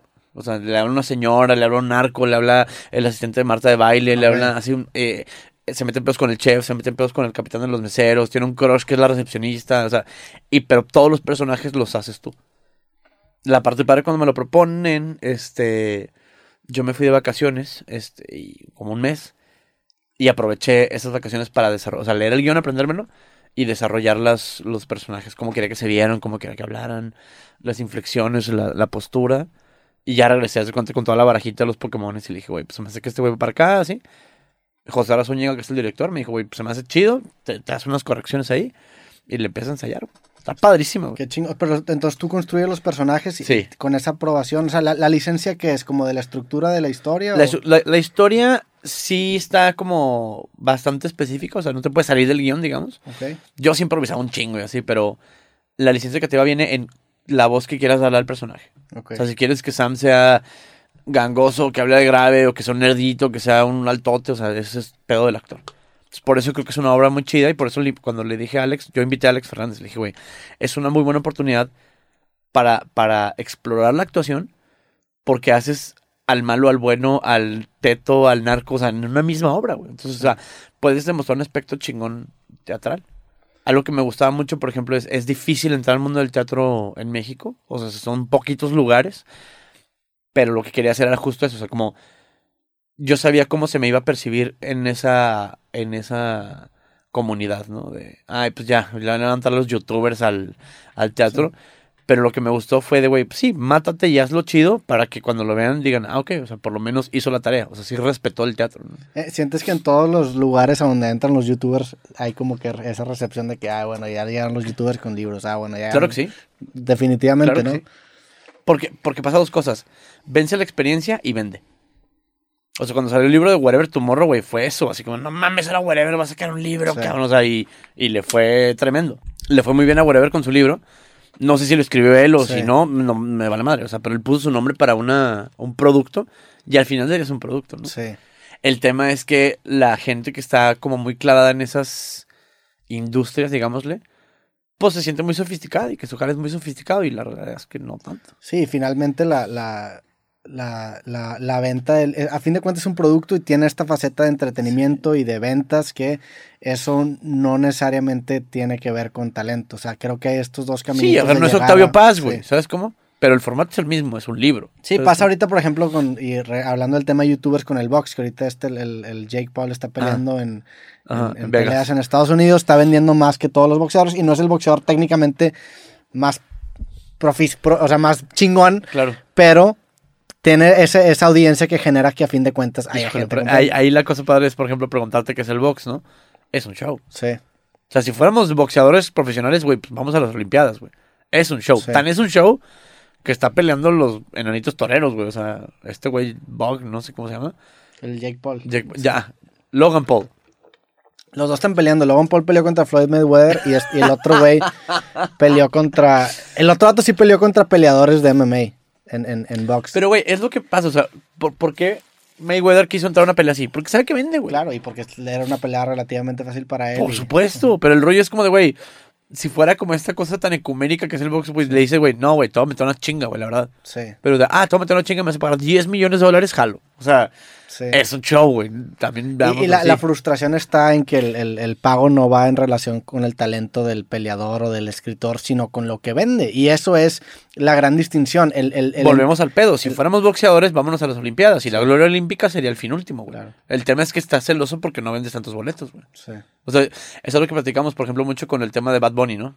¿Qué? Vi que subiste un tweet que estabas en fila y había cuántas 100 mil personas adelante de No, a ver, un güey ya está en fila y Bien. habla de 100 mil personas, güey. No, o sea, ni siquiera le caben 100 mil al güey. Pero, o sea, algo que platicamos es, güey, el vato vende asquerosamente boletos y está perfecto. O sea, el, el tema es el. el yo, a mí en lo personal, o sea, no. O sea, iría, pero nomás como a ver cómo está ese pedo. ¿Por qué Bad Bunny vende tanto, güey? Yo creo que es una herramienta mercadológica espectacular. O sea, y, y luego ya después se vuelve mame. O sea, después se vuelve, ah, ¿cómo no vas a ir? Sí. O sea, eh, eh, siento que es un poco por ahí. Y la onda es, o sea, a mí lo que se me hace cañón es que, que tanta gente quiera ir. Este, creo que es un poquito como por el, por el mamecillo. El FOMO también, de ah, no sí, mames, sí. yo no voy a estar ahí. Eso, y, pero también me cae gordo el otro lado del espectro. El, ay, avísame cuando toque Beethoven. Así, güey, no, güey. O sea, ¿sí me entiendes? Como, o sea, es, es ese como hate de algo que es muy popular. Pues sí, güey, el vato canta como si le hubiera picado una abeja en la lengua. Perfecto, güey. Pero ¿sabes qué? Pues está rico en la peda y si mueves el culo. O sea, no, no voy a ser fan de ese güey, pero tampoco lo voy a odiar, güey. ¿Sabes Sí. cómo? O sea, el tema es el odio al que vende un chingo. Pero está bien cabrón llegar a ese punto en el que como tú dices, ya, ya el evento se, se- se empieza a volver un mame alrededor del mismo que hace que crezca exponencialmente. Claro. Es una línea que muy poquitos artistas llegan a cruzar, Sí. pero cuando la cruzas se generan cadenas exponenciales que, que hacen que, que haya tanta Que no gente- tiene que ver con el talento artístico, por ejemplo. Sí, o sea, a claro mí el no. tema específico de Bad Bunny se me hace un músico, no se me hace un gran músico ni que toque piezas increíbles. Es bueno, Simón. No es. O sea, es, es donde pelea ya la técnica, ¿no? Sí. Es, es que es mejor guitarrista Joe Satriani. Pues sí, güey, van a haber cinco güeyes sentados viéndolo, güey. O sea, no, es como el tema de Logan Paul y Mayweather. Es que este güey es mejor boxeador, sí, güey, pero este güey vende más boletos. ¿Cómo Sí, este güey es más entretenido, tiene una imagen que a lo mejor mucha gente se Claro, relaciona. Que, es un que debate que tenía con un amigo que es este crítico de cine con, cuando se- va a salir la película de Jack Reacher o algo así. Un tal Richard que es un como superhéroe de videojuegos, algo así. Y, y contrataron a Tom Cruise. Y mi amigo decía de, güey, no mames, una de las características del personaje es que es altísimo. Digo, ah, perfecto, va hacia el estudio de, el actor más taquillón en la industria del cine, güey, es que no es alto, güey. O sea, vale madre, güey. Al final Sí. del día es un producto, güey. Entonces, creo que si le quitamos ese mamecillo de que es un producto y si le quitas a la música que, güey, mm, si quieres hacer arte, haz arte, pero prepárate para asientos vacíos, güey. Tiene Sí. que haber una pieza mercadológica detrás, güey. Siempre, siempre, o sea, ¿tú crees que el arte siempre fue así? ¿O existe una nostalgia falsa de decir antes sí se premiaba la técnica y la pureza? El arte siempre fue así, tan es así que cuando salieron los Beatles la gente decía de, güey, es que solo es ruido, güey. Sí. Y ahora es como de, "Oh, es que los Beatles eran genios musicales, ¿no? O sea, siento que en 25 años voy a decir de, ah, Bad Bunny era un genio musical. O sea, Pero- ya, ya cuando haya música líquida. Pero te- técnic- técnicamente sí puedes voltear a ver a piezas artísticas pasadas, pinturas, así dices, no mames, o sea, sí, sí se puede apreciar la técnica Sí. y de cierta manera va de mano con qué tan popular es. Sí. Ahorita sí llegamos a un punto en el que muchas piezas de arte técnicamente no necesitan tanto, Ajá. o sea, necesitan tener un nivel a lo mejor en el que sean chido, pero lo que lo hace grande es todo lo de alrededor. El discurso. El discurso, lo- cómo se vende, pues las, las obras, estas, la del plátano, por ejemplo, o sea, ese tipo de... Sí. que no, no, no requieren mucha técnica, sino que lo que acaba vendiendo es lo de alrededor. Que es una cosa que yo tenía la pelea con el arte moderno que se me hace una... Que el valor es el instructivo. Y digo que es como, o sea, obras de arte con instructivo y cuando te lo explico dices, ah, qué Sí. cool. O sea, es exponer un, un penny, por ejemplo. Pero te digo, este penny lo traía Hitler en el culo 20 años. ¡Wow! O sea, en la obra de arte es eso, güey, Sí. la explicación. O sea, no es el objeto per se, güey. ¿Sabes cómo? Entonces, es el valor intrínseco que Sí. le hace a las cosas, güey. Pero, pero está bien cabrón. ¡Yes! Puedes decir el valor intrínseco en tu podcast. El intrínseco. Nailed it. Deberías tener un botón que diga intrínseco. ¿no? Sí, lo, lo voy a poner aquí, intrínseco. sí. intrínseco. La, si- la siguiente sí lo voy a tener. Sí, pero ta- también eso genera que haya una crítica tan fuerte, porque el, el- o sea, la crítica sería que, bueno, entonces el arte si no te, si no te explica en el contexto no, no, no vale por sí mismo, Es la caja de zapatos de Orozco, güey. pero antes debería, o sea, antes el arte sí era así, ¿no? O sea, el, el arte por sí mismo, sin tener que alguien, te- o sea, sin tener que explicarlo, debería ser lo suficientemente llamativo o no. Pero el arte no tenía que ser precisamente explicativo, ¿sabes cómo? O sea, el arte era como un tema desde el ornamento, desde ornamento hasta algo que era decididamente bello per se, ¿sabes Sí. cómo? O sea, la capilla sixtina no te la tienen que explicar, güey. Un poco está self-explanatory, güey. ¿no? Sí. Pero, por ejemplo, este, un, un Pollock, sí le puedes distinguir cierta bellecita, ¿no? Pero la parte padre del arte que a mí se me hace es, es, deja precisamente el wiggle room para decir de, ah, es que me caga Murakami. Perfecto, güey. O sea, no es, güey, es que eres un pendejo, porque, güey, no, está perfecto. O sea, y esa es donde radica la subjetividad del arte y es lo que, justamente lo que me gusta. Alguien puede decir, de, güey, es que Bad Bunny sí me mama bien cabrón. Dude, está perfecto. Otro güey dice, es que me caga, también está perfecto. O sea, el tema es que no hay arte más puro ni, ni mejor artista. Simplemente es de- desde la percepción y desde el sentir de cada quien. Y desde el timing ese- y- también. no, y es el fin último del Sí. arte, güey. ¿Cómo te hago sentir, güey? ¿No? O sea, Sí. en ese sentido, por ejemplo, es, es lo que yo platicaba con compas. O sea, pues lo que quieres es hacer arte o lo que quieres es vender boletos, güey. O sea, si estás enojado porque un Bad Bunny vende un chingo de boletos, tú temes por la mercadotecnia. Sí. O sea, tú temes porque es más famoso que tú. O sea, no es en realidad porque es que está masacrando la música. Pues no, güey. O sea, simplemente es un celo que viene desde otra costa que no es precisamente extender los límites del arte. También es considerar el caso de uso que le van a dar a, a tu arte, ¿no? O sea, por ejemplo, yo mis clips entiendo que mucha gente los puede ver cagando, entonces tampoco me voy a ir a, a- a intentar, o sea, no, para mí no es tan importante tener cámaras a lo mejor tan cabronas, Ajá. porque entiendo que mis clips no se van a ver en pantallas de cine, entiendo que mucha gente los ve en su celular, cagando, no sé, como que en ciertos casitos de uso, entonces entiendes muy bien cómo se consume. En el caso de la música, la gran mayoría de la gente o mucha gente consume música en ciertos, de cierto modo para entrar en un trance o para facilitar lo que tú quieras, conocer una morrita. Entonces entiendes ese caso de uso y también puedes empezar a, a fabricar productos para ello. Correcto, y es el, el tema, por ejemplo, yo lo, lo platicaba otra vez con un compa, el fenómeno caballo dorado, güey. No es un pinche este, arte espectacular, pero lo bailas en cada fucking boda y todo el mundo se la sabe. O sea, es cumplir con ciertas finalidades. Tampoco está peleado con que el arte sea popular. Sí. O sea, y es algo que, por ejemplo, a mí me pasaba, este, cuando era metalero, por ejemplo. O sea, que cuando llegaba a venderse la banda, es como de, ah, ya están en, en el Notfest. Es como de, güey, pues sí, güey, está chido que les vaya bien, güey. O sea, la neta, eso es cabrón. O sea, que luego llega a ser como cagante ese mensaje true de la gente muy clavada que es, esto solo yo lo disfruto yo. Y, o sea, güey, bájale, güey. O sea, No, y se, se vuelve una hipocresía gigantesca porque esa gente que dice a una banda que se vendió, le preguntas de qué, a ver, güey, ¿quién, ¿quién crees tú que es una persona más vendida? ¿Estos güeyes que están intentando ganar dinero haciendo lo que les gusta? ¿O tú que estás sentado trabajando en algo que a lo mejor ni siquiera te gusta porque no, no, no, no quisiste hacer cierta cosa? ¿Quién se ve más vendido? O sea, está una persona teniendo un trabajo que a lo mejor no le gusta y le está, se está proyectando esa frustración en, en una banda. esa es la frustración que yo tengo mucho, por ejemplo, en la izquierda. Todos mis amigos más radicales, todos viven de becas, güey. Becas del gobierno. O sea, es de, es derrocar al gobierno, pero a la vez alimentándote de él. Es como de, bro, ¿sabes? ¿Cómo que con becas? Sí, con becas de la Fonca y Ya. la beca de, del talento, no sé qué. O sea, son becas que da el gobierno y a la vez son güeyes así queriendo el, el derroque del sistema. Es de, mijo, vives del sistema. ¿De qué verga estás hablando? O sea, Sí. creo que los verdaderos revolucionarios somos la banda que, sí, que se dedica a una cosa off the grid, ¿no? Pero esas becas que de las que tú hablas Ajá. son públicas, o sea, como Sí, públicas. O sea, digo, preámbulo, por ejemplo, mis compas más chairos, o sea, vivían de becas del gobierno. O sea, me pasó hace poco con un pendejo que se... A mí me han, me han atacado pocas veces en, en persona. Gracias a Dios y agradezco a la gente que tiene... eh, sabe separar la realidad de la fantasía. Pero hace poco estaba yo en el Festival Internacional de Cine de Guadalajara. Ok. Y estamos en la fiesta, ya tomando, güey. Y este, de repente un brother así que está a un lado, me empieza a tirar mal pedo. Se me empieza a decir, pinche pendejo. Y yo, ¿qué pasó, güey? Y lo no, es que tu mensaje no vale verga. Yo me acerqué, me gusta mucho confrontar cuando es una persona que sé que es inteligente, ¿no? ¿Lo conocías? No, Ah. pero no me parecía un güey que fuera un estúpido, ¿no? Entonces le dije, güey, ¿qué pedo, güey? ¿Qué estás contra mí? No, es que tu pinche mensaje, la neta, está bien culero. Le digo, ah, pues lo entiendo perfecto. Le digo, o sea, que no te guste, pero todo bien. Y le dije, pero platícame por qué, o sea, ¿qué, qué es lo que no te parece? Y luego me dice el güey, no, en la fiesta de la, el cierre del Festival Internacional del Cine de Guadalajara. me dice, no, regresa a tu fiesta con tus amigos ricos. Le digo, bro, estamos en la misma fiesta, pendejo. O sea, si me entiendes, como si regresa con los ricos. Güey, estás tomando un gin tonic as well as I am. Ya sabes, ese, ese como mamecillo de, no, regresaste a lo chingón. Empezamos a platicar y empezamos como a encontrar puntos en los que el vato, pues ya de plano era indefendible lo que decía. Y, y, y volví como a ese punto, o sea, como decir de, güey, te estás quejando de la industria del cine y a la vez trabajas ahí, güey. O sea, y de ahí creo que radica la frustración. O sea, es hacer lo que es tú como alguien vendido. Es estar trabajando en una industria que te caga o un güey que sí está siguiendo sus sueños, güey. Sí. Te va a dar coraje, por supuesto. Y luego que sea millonario aparte de eso, no mames. Y luego que viva feliz, horrible, güey. O sea, quieres que la gente cargue la piedra igual que tú y que sufran las vicisitudes que te pasan, no, no necesariamente, güey.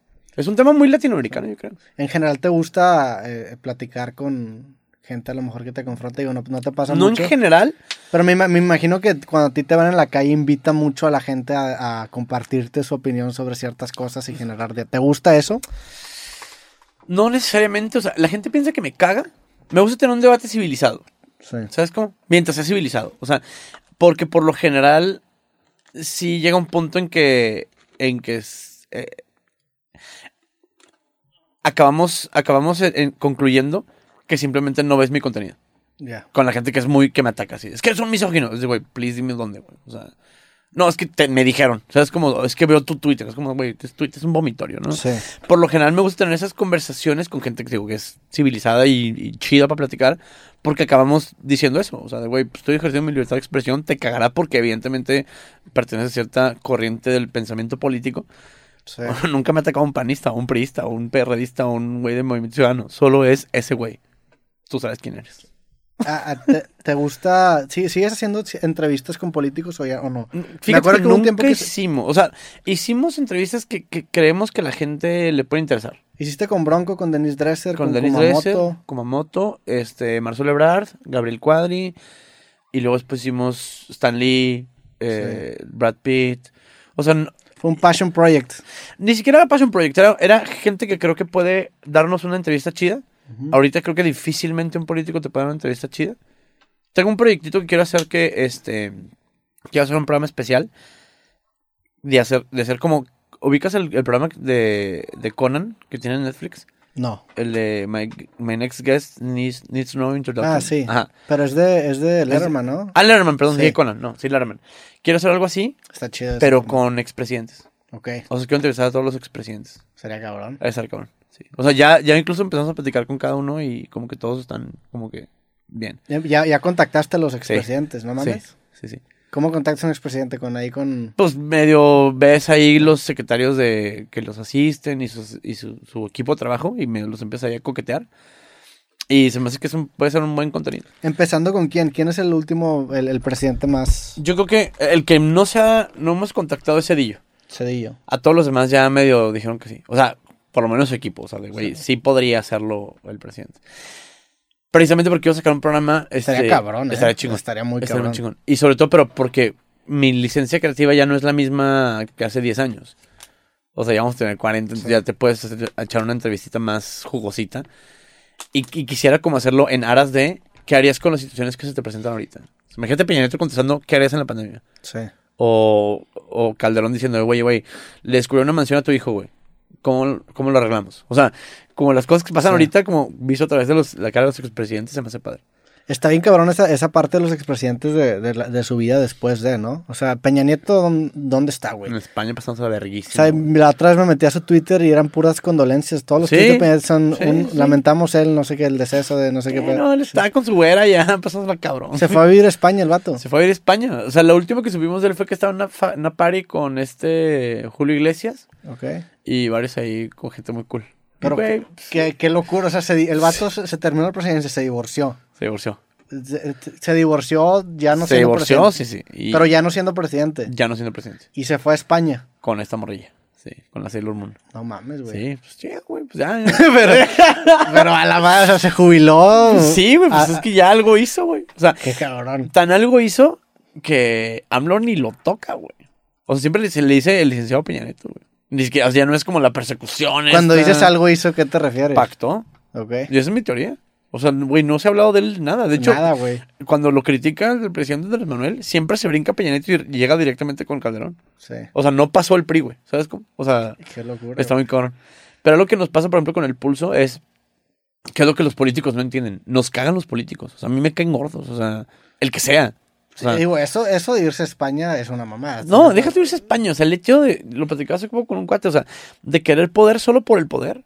Desde, o sea, desde la génesis de ser político ya me cagaste. Porque es alguien que quiere poder sin talento, belleza, eh, capacidad atlética, este, o intelecto, güey. Es nomás por querer el poder. Entonces, desde ahí ya me cagas, güey.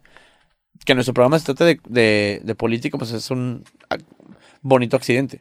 Pero de ahí que me interese la vida de Samuel García, güey, me da kilos de verga. güey. Eh, ese, güey, el de Tlaxcala, el de Durango, el que sea, güey. O sea, por eso no tenemos entrevistas porque...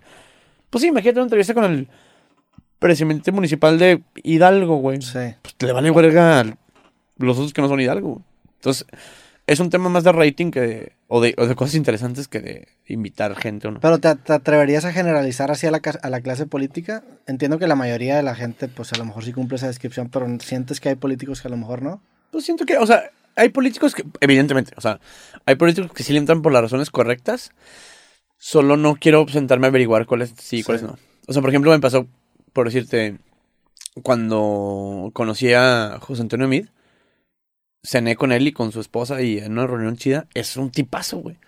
Y lo onda es que ya me pasaba que ya no lo podía criticar porque el güey me cayó honestamente bien. Y era priista. Entonces dije, güey, no, no, mejor no voy a jugar ese juego porque luego empatizas, güey. ¿Sabes cómo? 100%. Y así he rechazado miles de invitaciones, o sea, desde César eh, Javier Duarte en Veracruz hasta el jefe Diego, güey, o sea, y, y, y, y en, y en Safe Zone, o sea, de güey, eh, quiero echarme un café contigo y platicar. Sí. Ni eso, güey. Porque ni siquiera quiero Claro. tener ese vínculo con. Ni aunque Eh, me caiga bien. A- Aunque no lo hagas conscientemente el tener... A mí me pasa con podcast, a lo digo, a los políticos que le han caído aquí al podcast, pues ya, lo, ya los conozco, güey. Ajá. Entonces, de cierta manera, empatizo. Si yo tuviera que hacer crítica política, sí tendría como ese... Ujú. Pues eh, lo conoces, güey. De cierta forma te encariñas o no sé, güey. Digo, Sí, ni siquiera o sea- encariño, nada más lo conoces, güey. Lo humanizas. Sí, lo humanizas. Lo bajas de esta, Sí, de esta figura del y lo humanizas. Correcto. Y eso por consecuencia trae empatía. Sí, claro. Por ejemplo, a mí lo que me pasó con Peña Nieto cuando hice el sketch con él. O sea, mu- mucha gente dice, ah, no mames, pinche Nieto", güey. Le hablaste a la, la- a la oficina, ¿cómo fue ese sketch? Sí, fue un sketch. Y, o sea, lo que la gente no ve, y porque no lo dije en realidad, es el presidente quería que lo entrevistara para su sexto informe de gobierno. Y yo dije, México no está listo para eso porque, güey, me podrá cagar Peña, güey, pero es el presidente. Y no me voy a aportar naco ni decirle, ¿dónde están los de Ayotzinapa? O sea, güey, no, no. O sea, y lo que pensé y le dije al equipo, le digo, güey, la gente no quiere que entrevistes al presidente. Desde una manera respetuosa y, y periodística, güey. Quiere que le digas asesino y que le eches una cubeta con sangre, güey. ¿Sabes? Como es la única manera que va a estar contento el Vox Populi, güey, ¿no? Entonces dije, güey, no me voy a salir bien librado de una entrevista con Peña porque si me río de un chiste, va a ser de, ay, claro, los 12. Sí. ¿Sabes? O si bueno, no me sale ser un naco y, y- y a mi entrevistado o mi entrevistador decirle, eres un pendejo y aventarle un vaso de agua, ¿no? Sí, a fin de cuentas se está abriendo también la puerta para Correcto. que él tenga un diálogo Correcto. Entonces dije, güey, ¿sabes qué? No soy el güey. Vaya con alguien más y, y- y dije, güey, ¿para qué son sketch? Qué cabrón que rechazaste una entrevista para el... Ese es el pedo, güey. O sea, porque el tema es. Y, y fíjate que lo triste que es rechazar una entrevista que es una oportunidad bien chida en tu carrera simplemente porque la gente no lo va a entender. Sí. Y, y, y, y sé qué tipo de gente no lo va a entender, ¿no? Tan es así que, güey, hicimos el sketch que eh, lo grabamos ni siquiera en el mismo cuarto. O sea, yo nunca lo conocí en persona. Él me mandó sus intervenciones en, en video. Y de un sketch de comedia pasó a. Es amigo de Peña Nieto y se está hincando ante el poder. O sea, de, güey, sí, solo con eso, güey. Sí. Me hicieron tanto pedote, güey. O sea, imagínate que sí lo hubiera entrevistado. O sea, la gente es mensa, güey. Tú- o sea, pero tú no crees que el daño hubiera sido similar, o sea, pues a fin de cuentas se abría esa puerta de que colaboraste con él. A mí me hubiera encantado ver esa entrevista. A mí también, güey. No, y me hubiera encantado tenerla, güey. Y eh, digo, también entiendo lo que tú dices, porque pues a fin de cuentas, Pero mejor me la ahorré, güey. Sí, o sea, y espero que, trabajo. a- la neta, o sea, y a que México.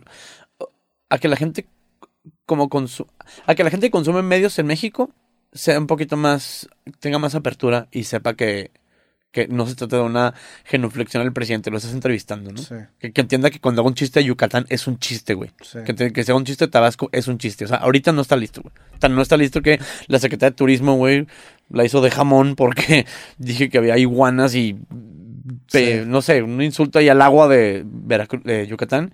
Y eso, es que de verdad no, we're not ready, güey. Pero Pues- ni, ni siquiera para, o sea, a mí me impresionó mucho el tema de Yucatán porque es un chiste, güey. O sea, es, Es es- un chiste. y, y es un chiste muy sencillo, güey. Entonces, volvemos Es al pedo, güey. Es, o sea, es tan evidentemente un chiste y la gente no se lo toma así. Imagínate una entrevista con Peña, güey. O sea, imagínate una crítica de otro sentido, güey. No hay manera. Pero, ¿Qué es lo- ¿cuál es la forma de combatir eso? A seguir haciendo chistes. Que me valga verga, güey. Y decirle, güey, si eres de Yucatán y te estás ofendiendo, güey, por favor no me hagas el programa. Ve contenidos mucho más sencillos, güey. Ahí están otros ahí en Estrella TV, güey, o en multimedios, güey, o cosas mucho más simples, güey. Creo que es un contenido para ti, güey. Lo, lo peor de todo es que la Porque gente... aquí se hacen chistes y aquí se vende pizza, güey. Sí. ¿Sabes cómo? Es que lo, lo peor de todo es que muchas veces la gente ni siquiera se ofendería, solamente que la cobertura de la noticia es lo que hace que la gente se acabe ofendiendo. Por eso, Eso es una locura, por güey. eso no consumo mi contenido, güey. Sí. O sea, es vete, güey. ¿Sabes cómo? O sea, a la gente que se va a ofender por ese tipo de cosas, güey, es de, por favor, ve unos contenidos más simples, güey. Ahí está Ryan Hoffman, güey. De verdad, Sí. es más tu onda, güey. ¿Me entiendes? O sea, aquí somos gente que acabamos la uni, güey. O sea, y sabemos entender cuándo es un chiste, güey. Volvemos al pedo de Joe Rogan, ¿no? Sí. O sea, el vato es, escúchame en contexto, güey. Y escúchame, o sea, desde el, el güey es un vato inteligente y es incluso hasta medio progre, güey. O sea, sí. es que se vaya la gente que se va a ofender, güey. Y aquí vamos a seguir, o sea, es una cosa que es, a, a mí es la única forma de combatir la cancelación, siendo más inteligentes que esta gente, güey, y no haciéndole caso, güey. O decirle, es que me ofendiste con un chiste, bro, de verdad, vete, güey. O sea, lo, lo decimos mucho en el, en el programa, ¿cuánto te, dónde te deposito lo que gastaste en verlo, güey? O sea, mi contenido es gratis, güey. O sea, el- si, si alguien es un pendejo para darle un clic a algo que odia, eres tú, güey. No, ¿Nunca te ha dado miedo que haya consecuencias que trasciendan la pantalla por cosas que tú dices? Digo, no, no necesariamente de intimidación, algo así, pero por ejemplo, el caso de Josh, que para todos los creadores de contenidos, bueno, para mí sí fue que, ay, cabrón, algo que pueda decir sí puede trascender bien, cabrón. Pero la es que fíjate que el tema de Joss era. O sea, era de verdad peligroso.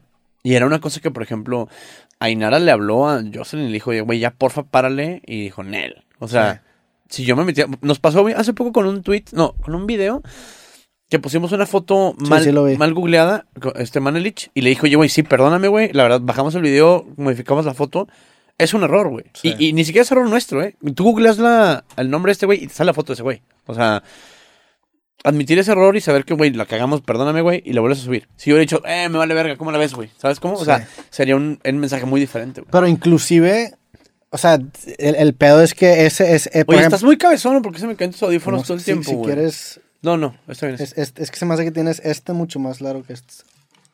Ah, sí, ya, entendí. Ya, perdón, ya, olvídalo. Es que no, pensé que se fuera a meter. Ah, ya sí. está, mira. Es- Ya, ya soy feliz. ya. Al final ya.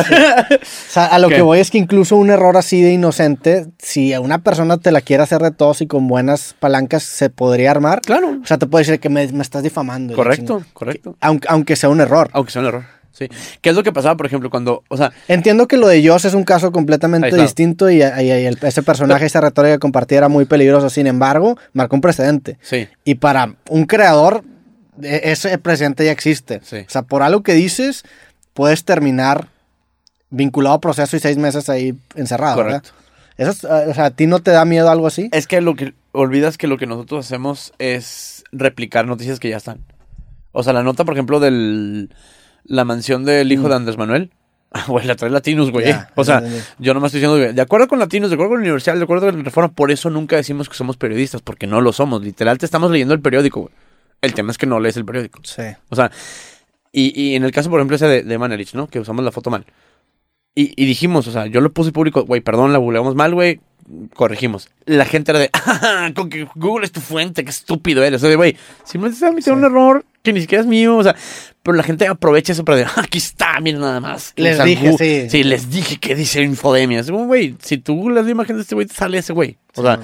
no tenemos un investigador de imágenes que contraste la información, no tenemos fotos que son de nosotros, o sea, no hay. Usamos esas herramientas digitales como cualquier otro güey. Sí. El tema es ese, güey, o sea, volvemos al tema de la frustración. Cuando uno admite un error y dice, ah, ¿sabes qué, güey? La cagué porque di un nombre mal. Es de, ah, sabía que le ibas a cagar. Digo, eso estoy diciendo que la cagaste. O sea, si me entiendes cómo, o sea, ¿por qué me la cagas con mi propio veneno, güey? Sí. Y en el sentido ese, por ejemplo, el que hablas de la, de la persecución o de cosas así, pues no, no me da miedo, la verdad, porque es, una, es, es un replicar o darle eco a una nota que ya existe. O sea, si alguien va a tener un pedo con una nota que dijimos, güey, la neta es que salió del Reforma en Universal, el proceso milenio no el político. O sea, yo me acuerdo cuando fue mm, el pedo de Yotzinapa, nos quisieron contactar los papás para darme la carpeta de investigación. Y le dije, no, mira, la neta es que pues no, güey, no, no me corresponde. Es que tu mensaje, no sé qué. Le digo, entiendo, güey, pero yo no soy comedia, güey. Sí. ¿Cómo le saco un chiste a esto, güey? O sea, y esa investigación, o sea, pon tú que es válida, pon tú que dice cosas cabronas. Lo- la publico yo y va a llegar, oye, güey, ¿de dónde sacaste esta info? Me la dio una señora en Tijuana. Pues no, güey. Ya. Ajá.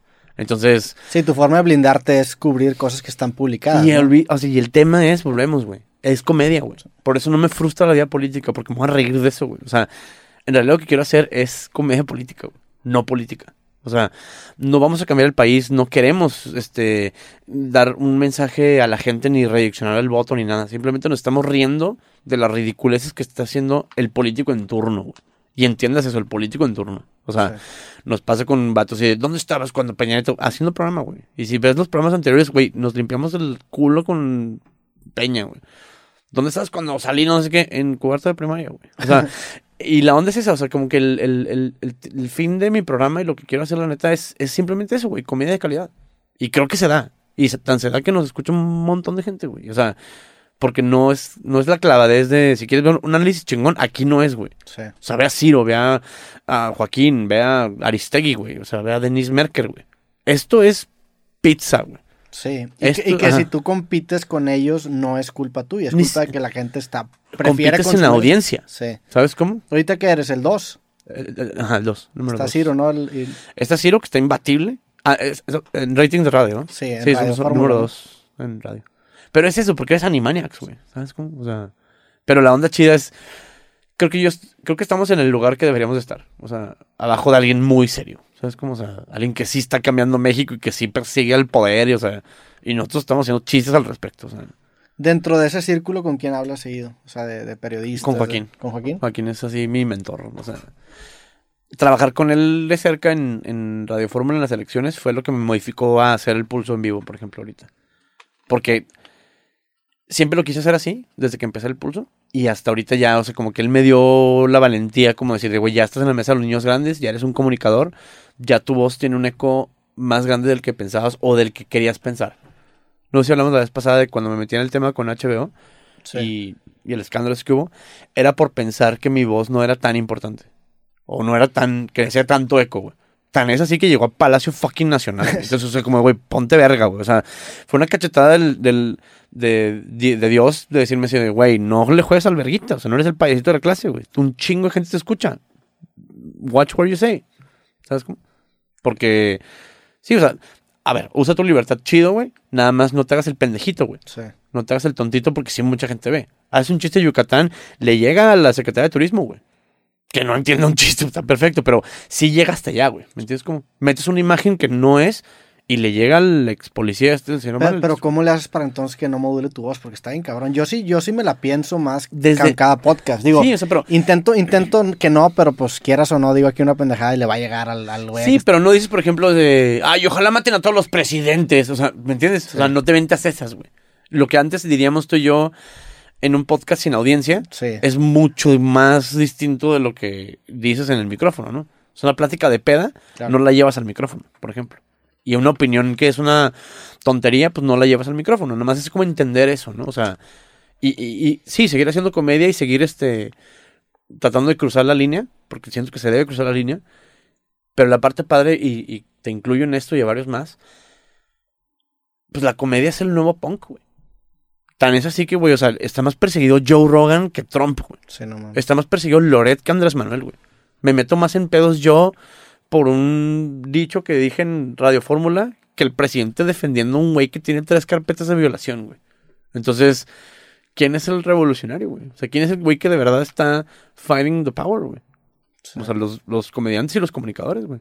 O sea, un Carlos Loret, o sea, le está metiendo la en la cola al presidente, güey. O sea, y se nota, lleva 17 días empergado, güey. ¿Por qué? Porque es cierto, güey. ¿Por qué? Porque se persigue, güey. Porque ya somos, somos un poquito más críticos, güey. Ya no nos mienten tan fácil, güey. Sí, también el, el considerar el, el tema de la desigualdad de plataformas, ¿no? No es lo mismo tener esta plataforma que es una mañanera para atacar o para usar cierta retórica para ir en contra de ciertas Deja tú, y es lo que decía el Menzo Tolini, este, que tiene mucha audiencia. No, es el presidente, güey. Sí. No es un blogger, güey. No es un güey que hace un programa todos los mañanas, güey. No es Andrea Legarreta. Es Andrés Manuel López Obrador, presidente de México. O sea, sí es el presidente atacando a un periodista, güey. Porque dijo una cosa que no lo, que no lo hizo sentir cómodo, güey. O sea, y eso es cuando exhibes el chillonismo, güey. Dice, no es chillón, güey. Sí es un poco, güey. O sea, nos contaba cuando sacaron la, la Casa Blanca de la Gaviota, güey. Todo mundo la traíamos de bajada. A ella y a sus hijas, güey. Y el vato, like a champ, güey. O sea, no estoy alabando a Peña Nieto, pero la neta es que nunca le hizo de pedo por eso, güey. Y este güey, ¿qué? o sea, sí es más chilloncito, güey. ¿Pero por qué? ¿Por qué crees que Porque no se acostumbrado al ataque, güey. Porque cuando te rodeas de gente que te está lamiendo las suelas, güey, pues te acostumbras a que la gente te lame las suelas siempre, güey. Porque nunca era el culpable, porque siempre fue candidato, nunca estuvo en el poder, porque no tenía muertos que fueran de su administración. No tenía gente tomando casetas mientras él estaba, no tenía narcos que fueran de en su gobierno. El- Entonces- el, el tipo de, de- de adepto al partido político Morena y en general a lo que representa López Obrador es diferente, ¿no? O sea, eso a mí, yo me acuerdo cuando, cuando Tolini vino aquí al programa, platicamos de eso. Y, y yo le preguntaba mucho que parecía una religión. O sea, Parece- eh, es una eh, secta, eh, güey.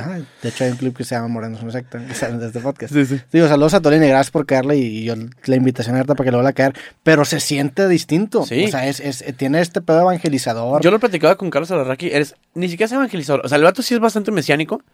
Hay un artículo que les recomiendo mucho que se llama El Mesías Tropical, que justamente es cuando Krause habla de él y lo defragmenta. Es el artículo que más le ha dolido a Andrés Manuel en la vida, porque lo retrata cañón.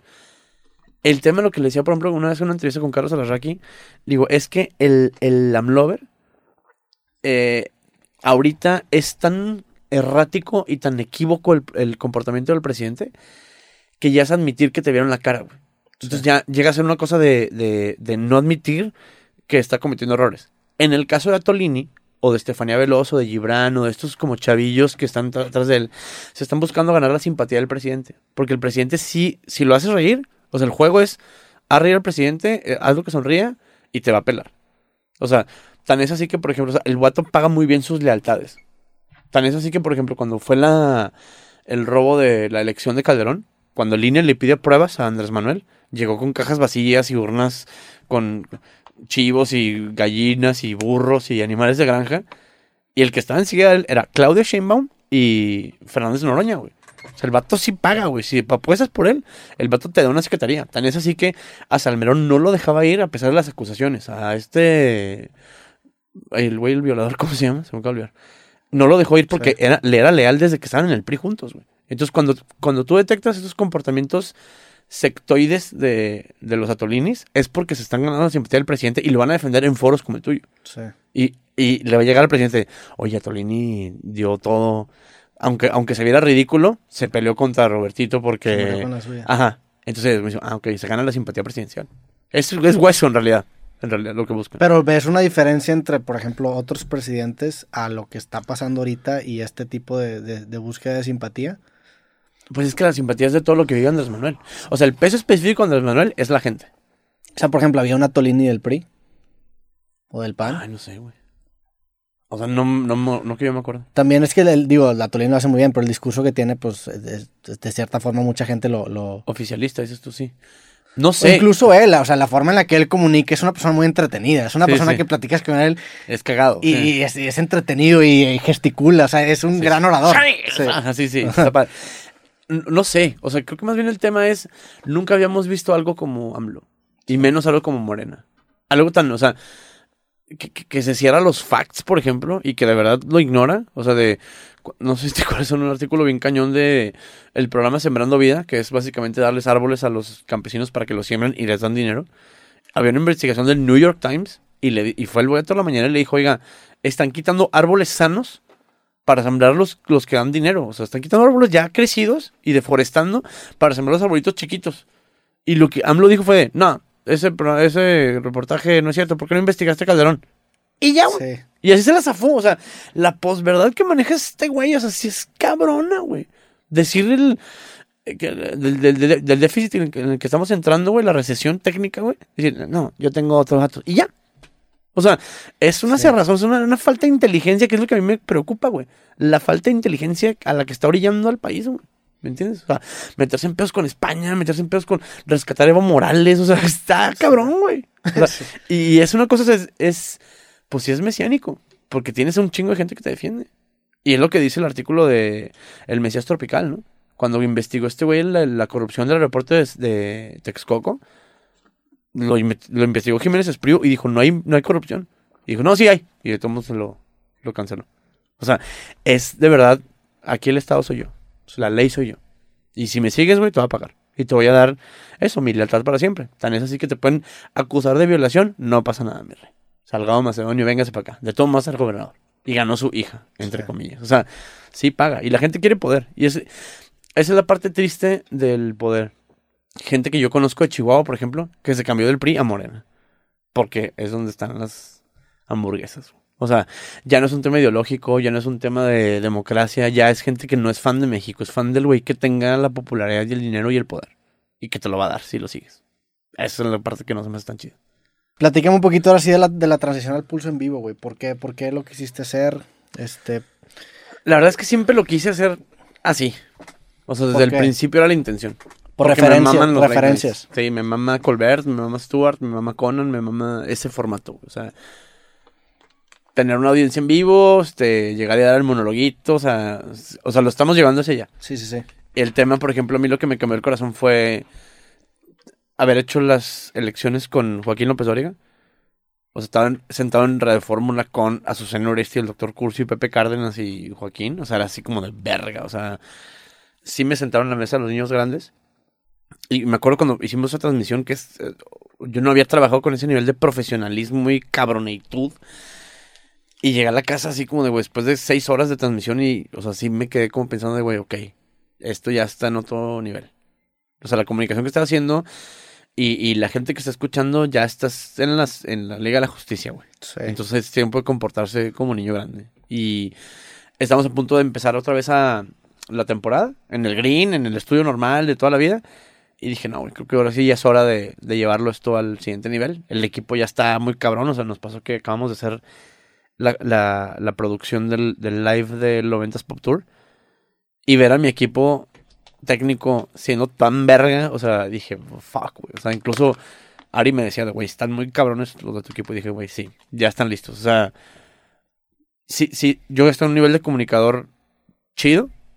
O sea, no soy el mismo güey de hace 10 años, pero esos güeyes tampoco. O sea, sí están en los 300 de Esparta. Entonces, íbamos a empezar y les dije, ¿saben qué? No, güey, vamos a ir en vivo, vamos a hacer ya set. Entonces les metes en un pedo, güey. ¿Cuánto se tardó esa decisión desde No, que la tomaste? ¿Cuánto? Como, como dos meses. Ya. Pero, o sea, como que sí les fui avisando y les dije así como de, güey, va en vivo y era como de, nos acabas de meter un pedote, güey. Sí. Porque ahora hay que diseñar una escenografía, buscar un estudio, otras cámaras, crew, técnico, cosas que ya no sabemos, güey.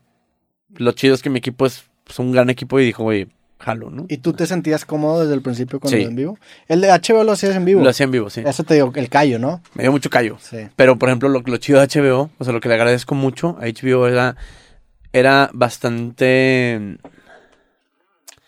cobarde en, en, en, en la comunicación. Entonces, todos los sketches que me pateaban y todas las cosas que yo quería hacer, que me, que me decían, no, es que no podemos hacer chistes de Luis Miguel, o sea, de la serie.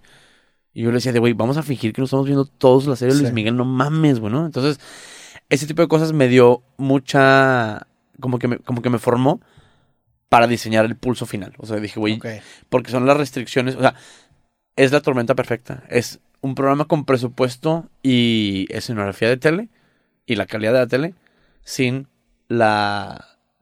eh, sí, como de verle el, el- el opinar o, o la, o, o la...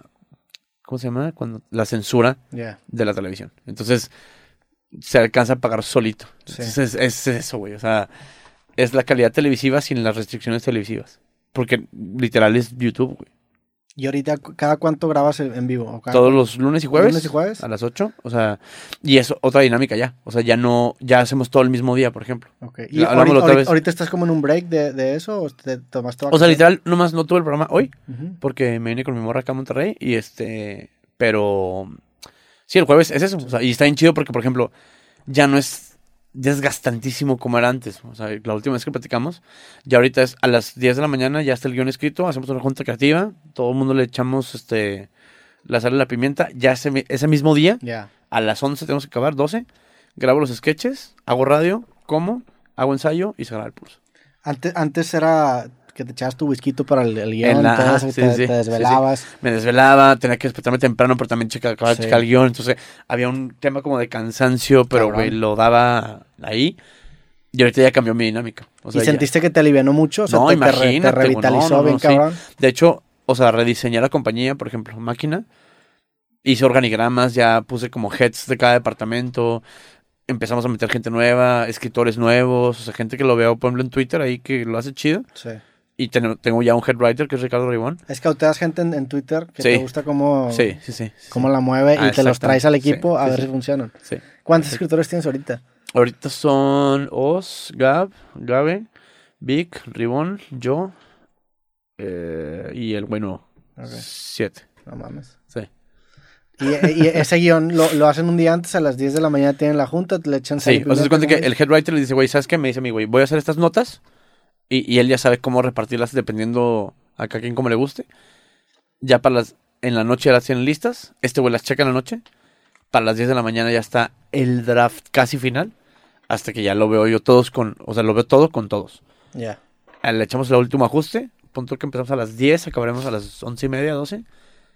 Ah, grabo todos los sketches de un jalón y luego hacemos radio y luego comemos y luego hacemos el ensayo. Ah, no, me jeté una Ra- hora. Radio haces el, el Radio de la República. La Radio de la Y luego República. también tenías un programa que se llama Encerrados pero no informados. ¿Eso, eso qué era? Ese es el, ese es el No, radio de la revés, República. no, informados. ¿cómo era? Encerrados pero informados. Encerrados, sí. Sí, pero era solo, era solo el radio, lo pues, subíamos a YouTube y ya. O O sea, el video que graban que sale en exacto, Radio exacto, Nacional lo suben sí, ahí. sí, o sea, hackeamos todo, güey. O sea, aquí Estuvo se, bien verga eso, se aprovecha todo, güey. Todo se capitaliza Todo cada minuto. se sí. capitaliza, güey. sí. Es que eso es claro. Que de hecho luego tenemos que hablar de. No quisiera irme sin hablar de Facebook contigo. Sí, güey. Y entonces, este. Ahorita mi idea es bien padre, güey, porque es. o sea, es extenuante, pero solo es un día. Entonces, o sea, grabas el ensayo. Me, ¿Cómo? Me jeté una hora, porque necesito estar como descansadito, como que de buen humor. Y luego ya. O sea, estos son los lunes, lunes y jueves, Ah, ¿no? Sí, lunes sí, te sí. vas, eh, hacen el, el ensayo, la revisión de guion, después comes, Ajá. te duermes y Ajá. luego radio. No, es guion, sketches, radio, comida, siesta, ensayo, programa. ok. Ya a las siete y media de la tarde ya estoy. ¿Y los martes y los miércoles? Martes y miércoles justo hago eso, o sea, como juntas creativas o avanzamos el libro. En o veo, proyectos. ajá, en otros proyectos. Ajá. Pero ya como más creativoncillos. Oye, hay un güey en Facebook que nos odia. ¿Por? A ti. Ajá. ¿Estás desmonetizado? Estoy, desmonetizado en una página y en otra no, güey. Sí, esta gente se ve, güey. Pero, güey, o sea, yo hablé con Facebook así que le dije, güey, o sea, una pendeja. Me dice, es que las normas, no sé qué. Le digo, a ver, tengo una página que es Chumel Torres y otra página que es el Pulso República. Subo virtualmente el mismo contenido. ¿Cómo puede ser que uno esté flagado y en otro no? No, pues es que quién sabe, Le digo, güey, o sea, es una Es una- pendejada. es una mamada, Ajá. la neta. Y entonces, güey, nos metimos a un pedote así con Facebook para poder subir clips y la verga, no sé qué. Y ahora las, la- los banners, o sea, los, la manera de flaggar es manual, güey. O ¿La sea, ni siquiera, o sea, las, las amonestaciones, digamos, Ah. güey, su- su- la están subiendo manual. O sea, es un güey que le Que le- caga, le güey. caga, Sí. no mames. O sea, no lo detecta el ¿Y algoritmo. cu- ¿Cuántos strikes tienes? No sé, güey, pero el tema es que. ¿Está desmonetizada la página del pulso o la No, de está Chumel? como monetiza- desmonetizada poquito. Ya. Ajá, O esa sea, es tiene como- alcance limitado. Eso. Pero el tema es porque verga. hay un güey que, o sea, es manual. Sí. O sea, hay un brother ahí adentro, o sea, que le cago la madre, güey. O sea, no es el robot de Facebook, o sea, es como, es un brother así que, ah, que la verga.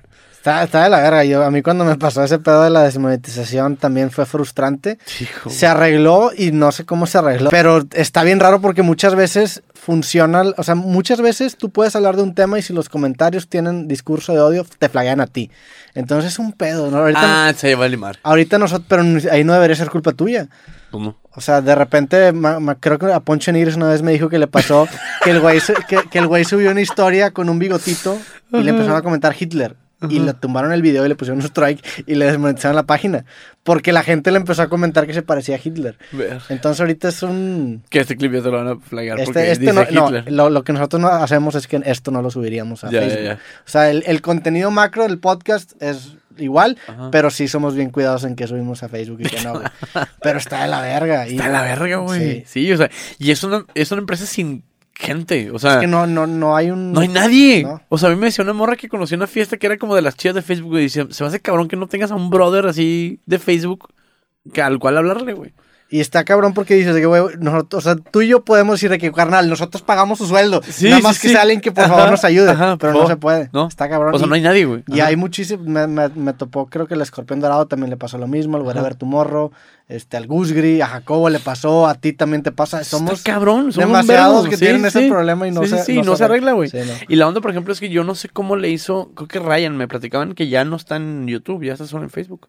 Es que sí, pues a Ryan lo, lo, lo banearon. A, a ella y a Joss, en, en- en- Ajá. según yo, si, si tú pones de, de etiqueta no te parece tan chido. O sea, no le va tan chido. Sí, Qué cabrón. Pero sí, el, digo, el vato tiene una página gigante en Facebook, fue de los pioneros también de, De la, de, de- la de Facebook. migración. Pero está bien cabrón, digo, yo ahorita mi página funciona bien, pero no, ya no me la tomo por sentado. O sea, yo sé que algún día Va a pasar. puede llegar un strike y vale madre todo, güey. Sí. Como me pasó el año pasado. O sea, yo, yo ya estaba haciendo un contenido original para Facebook. Sí, me acuerdo que me dijiste, güey. Ajá, güey. Y está jalando Y chido. está jalando bien chido, güey. De repente así. pff, dije, güey, ya, mejor fuck it y lo hacemos en YouTube, güey. Porque YouTube sí es bastante más Sí. niño grande, güey. La neta, no sé qué pedo. O sea, no sé si tanto le vale madre México a Facebook que ni siquiera hay un departamento de contenido que pueda atender a la demanda que hay de todos los creadores que quieran hacer contenido exclusivamente para Facebook. Digo, Sí. si hay un equipo, saludos a ese equipo, pero es insuficiente la realidad.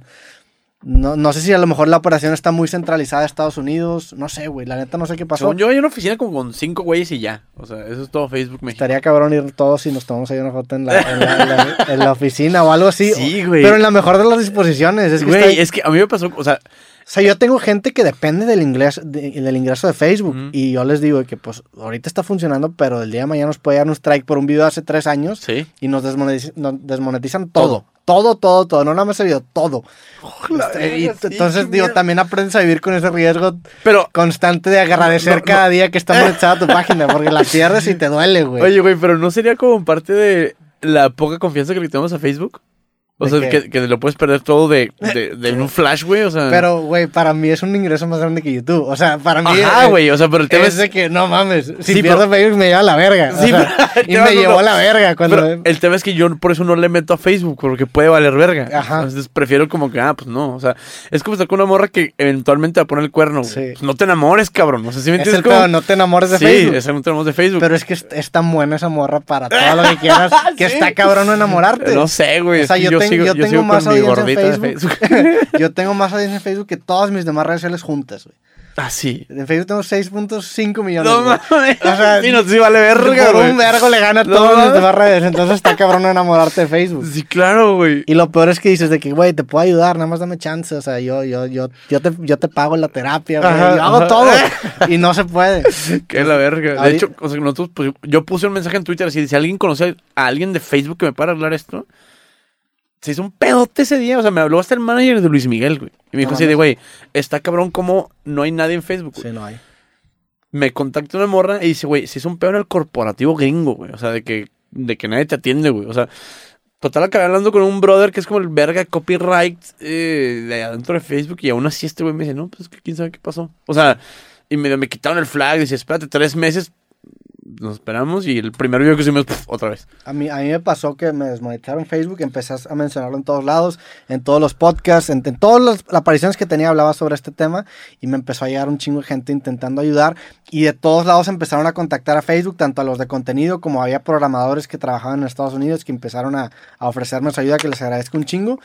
Y los de contenido de Facebook me dijeron de que no, esto no se va a ayudar. Y como dos días después me dijeron ya está arreglado. O sea, como que alguien y luego pasaba que mi página estaba monetizada y se- seguían saliendo los strikes. O sea, alguien me tiró un paro y ese alguien se mamó. Oye, ese alguien, ese alguien, paro, por favor. ese alguien misterioso Siento que será el misterioso. es sí, un alguien misterioso que tiene mucho poder. O sea, realmente tiene mucho poder. John Facebook. Sí, John, Fe John Facebook. Saludos a la familia Facebook.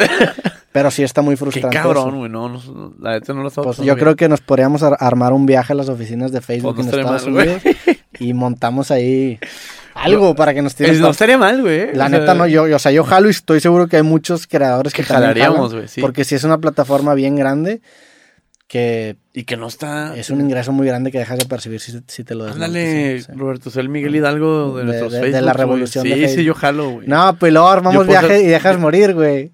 Me dio COVID, pendejo, no mames. O sea, Digo, con- contexto, íbamos a ver yo- a Dave, Chappelle y a, y a Rogan justamente. Y a Rogan, güey, verga, güey. Dos cancelados, güey. Y me dio COVID-19. Me dio la variante Delta y mames. valí verga, güey. sí. Y me dio bien culerote. Pero me, me acuerdo que me mencionaste eso, y o sea, ya me acordé que lo pusiste ahí en el chat, pero Sí. no sabía que te ha dado tan No, culero. me dio culerísimo. O sea, la, la primera semana estuvo chido. El segundo fin de semana, o sea, no mames. Prende el aire tantito. Sí, ¿no? Sí. El segundo fin de semana, o sea, sí, casi muero. O sea, de que me ¿Y bajó el oxígeno. Un cooler, sí, vacunadísimo. No mames. con Pfizer, la verga. De todos modos, sí, pff, la pinche Delta no perdona, güey. Ya me fui a poner un pinche booster de Moderna al gabacho. ¿Y te, te, te fue chido con el booster? Sí, ¿No te dieron Nada, güey. A mí ¿Ah, sí, sí? me llevó la verga. neta. A mí me llevó la verga con la, con la moderna, me tumbó dos días y luego me empezó a doler el vaso. Pero así, el, como cuando corres con la boca abierta Ajá, y te empezó a doler el vaso, bueno, me dolió tres días así.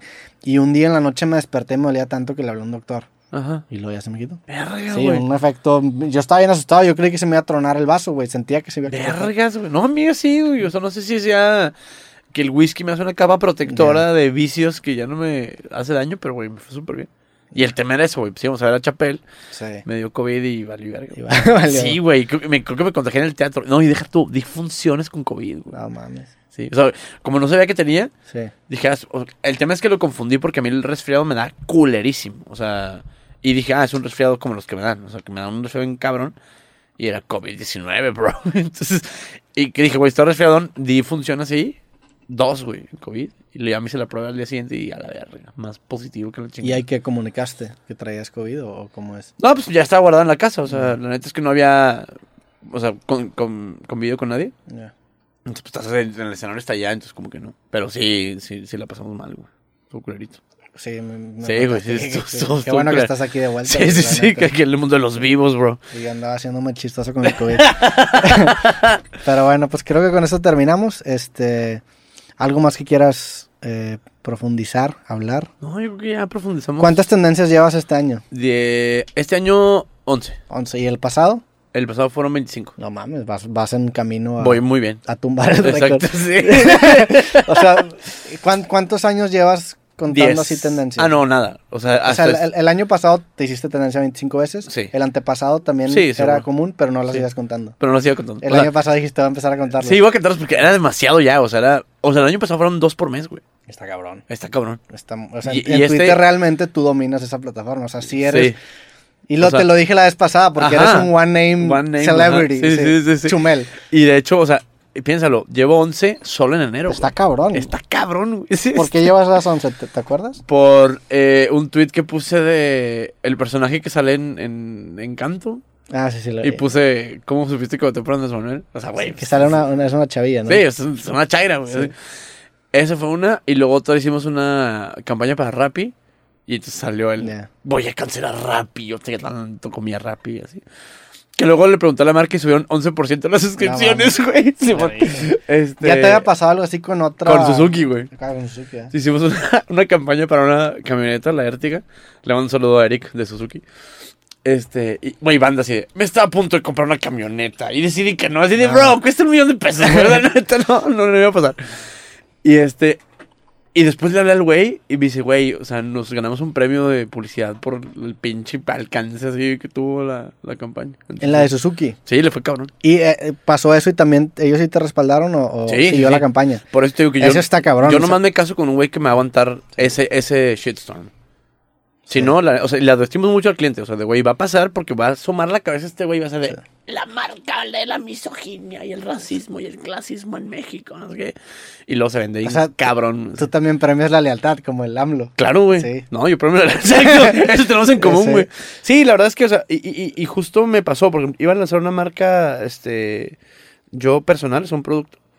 Y se me rajaron así los socios, precisamente porque, por el escándalo así. Y dije, no, güey, no voy a trabajar con alguien que sea Sí. tibio, güey, la verdad. O sea, es, es eso, güey. Somos gente fearless, güey. Y a este punto, pues ya sabes con quién te estás metiendo. O sea, ya sabes que eso puede ser Claro. parte de lo que te Claro, va a acabar pasando, claro. ¿no? Sí, sí. Pero es, es eso, güey. Es, es, es alguien muy controversial sacando lo que sea. ¿Sabes Sí. cómo? O sea, sé, sé el- ese poder que tenemos en el. Sí, una vez que, que ves más allá del, del odio, te empiezas a dar cuenta que es algo positivo, No porque a mames, fin de cuentas mames. quieres generar atención con estas campañas. Precisely, Y pues- Sí. Y por eso no me caso con. O sea, no, no me voy al baile con cualquier güey. Sí. O sea, de- es alguien que has my back. Por eso no me han cancelado. Porque ju- justamente me junto con gente que tiene criterio y, y marcas que son. Sí, que te respaldan. güey. Sí. Y lo, lo de Rappi fueron varios días. Sí. Oh, sí. Pero porque fue enero. Entonces, como no hay notas, entonces le agarró hasta, hasta proceso, así de Thunder en redes. ¿sabes? Güey, ¿quién- ¿Cuándo había pegado una publicidad así de Rappi tan cabrón? Sí, o sea, no no. O sea, cinco días en tendencia, entonces ¿Tienes, ¿Tienes pronóstico para cuántos vas a estar este año en tendencia? yo creo que unos 50. ¿Unos 50? Pelada. Casi, casi uno por semana. Pelada, güey. Está cabrón, Sí, está no mames. Es que el tema es que. A la madre, 50 es en tendencia. Vas a ver.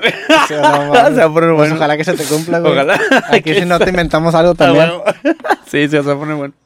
Este, pues bueno, ¿qué más, güey? Ya, creo que ya. Yo creo, yo creo que sí terminamos. Vamos a comer, que ya hace un poco de hambre, ¿no? A huevo. Con esto terminamos. A toda la gente que escuchó, obvio, este episodio creativo, les agradecemos. Mandamos a la gente a... ¿Tu libro ya debe estar disponible en librerías o todavía no? Puede ser que el próximo mes, pero pueden irlo en pre-order. Creo que está disponible. Por allá va a estar. amigos. Vean el pulso en vivo lunes y jueves. Lunes y jueves. Este, y la Radio de la República la- todos los días a la una de la tarde. A la una de la tarde. De repente, cuando voy a Ciudad de México, ven los Ubers. de- me ha tocado varias Está veces. chido, ¿no? Está sí. rarillo, güey. Sí. O Y sea, aparte, sí, sí traen un cuento bien alivianado. Está bien padre, güey. Sí. Sí. a mí me cago de risa, güey. Está padre. bueno. Carnal, Perrito. gracias por Gracias, este, aceptar la invitación. Que te siga tratando muy bien esta hermosa ciudad de Monterrey. Eres bienvenido si algún día quieres venir de para acá. Jalo. Y vamos a comer a toda la gente que escuchó este capítulo. Les agradecemos. Nos vemos en el próximo capítulo creativo. Fuerte abrazo. Sobres. Bye. Chingón. Nice. Hola, soy Roberto Martínez y te quiero recordar que este episodio completo y todos los demás de mi podcast creativo están disponibles totalmente gratis en YouTube y en Amazon Music. Por allá nos vemos.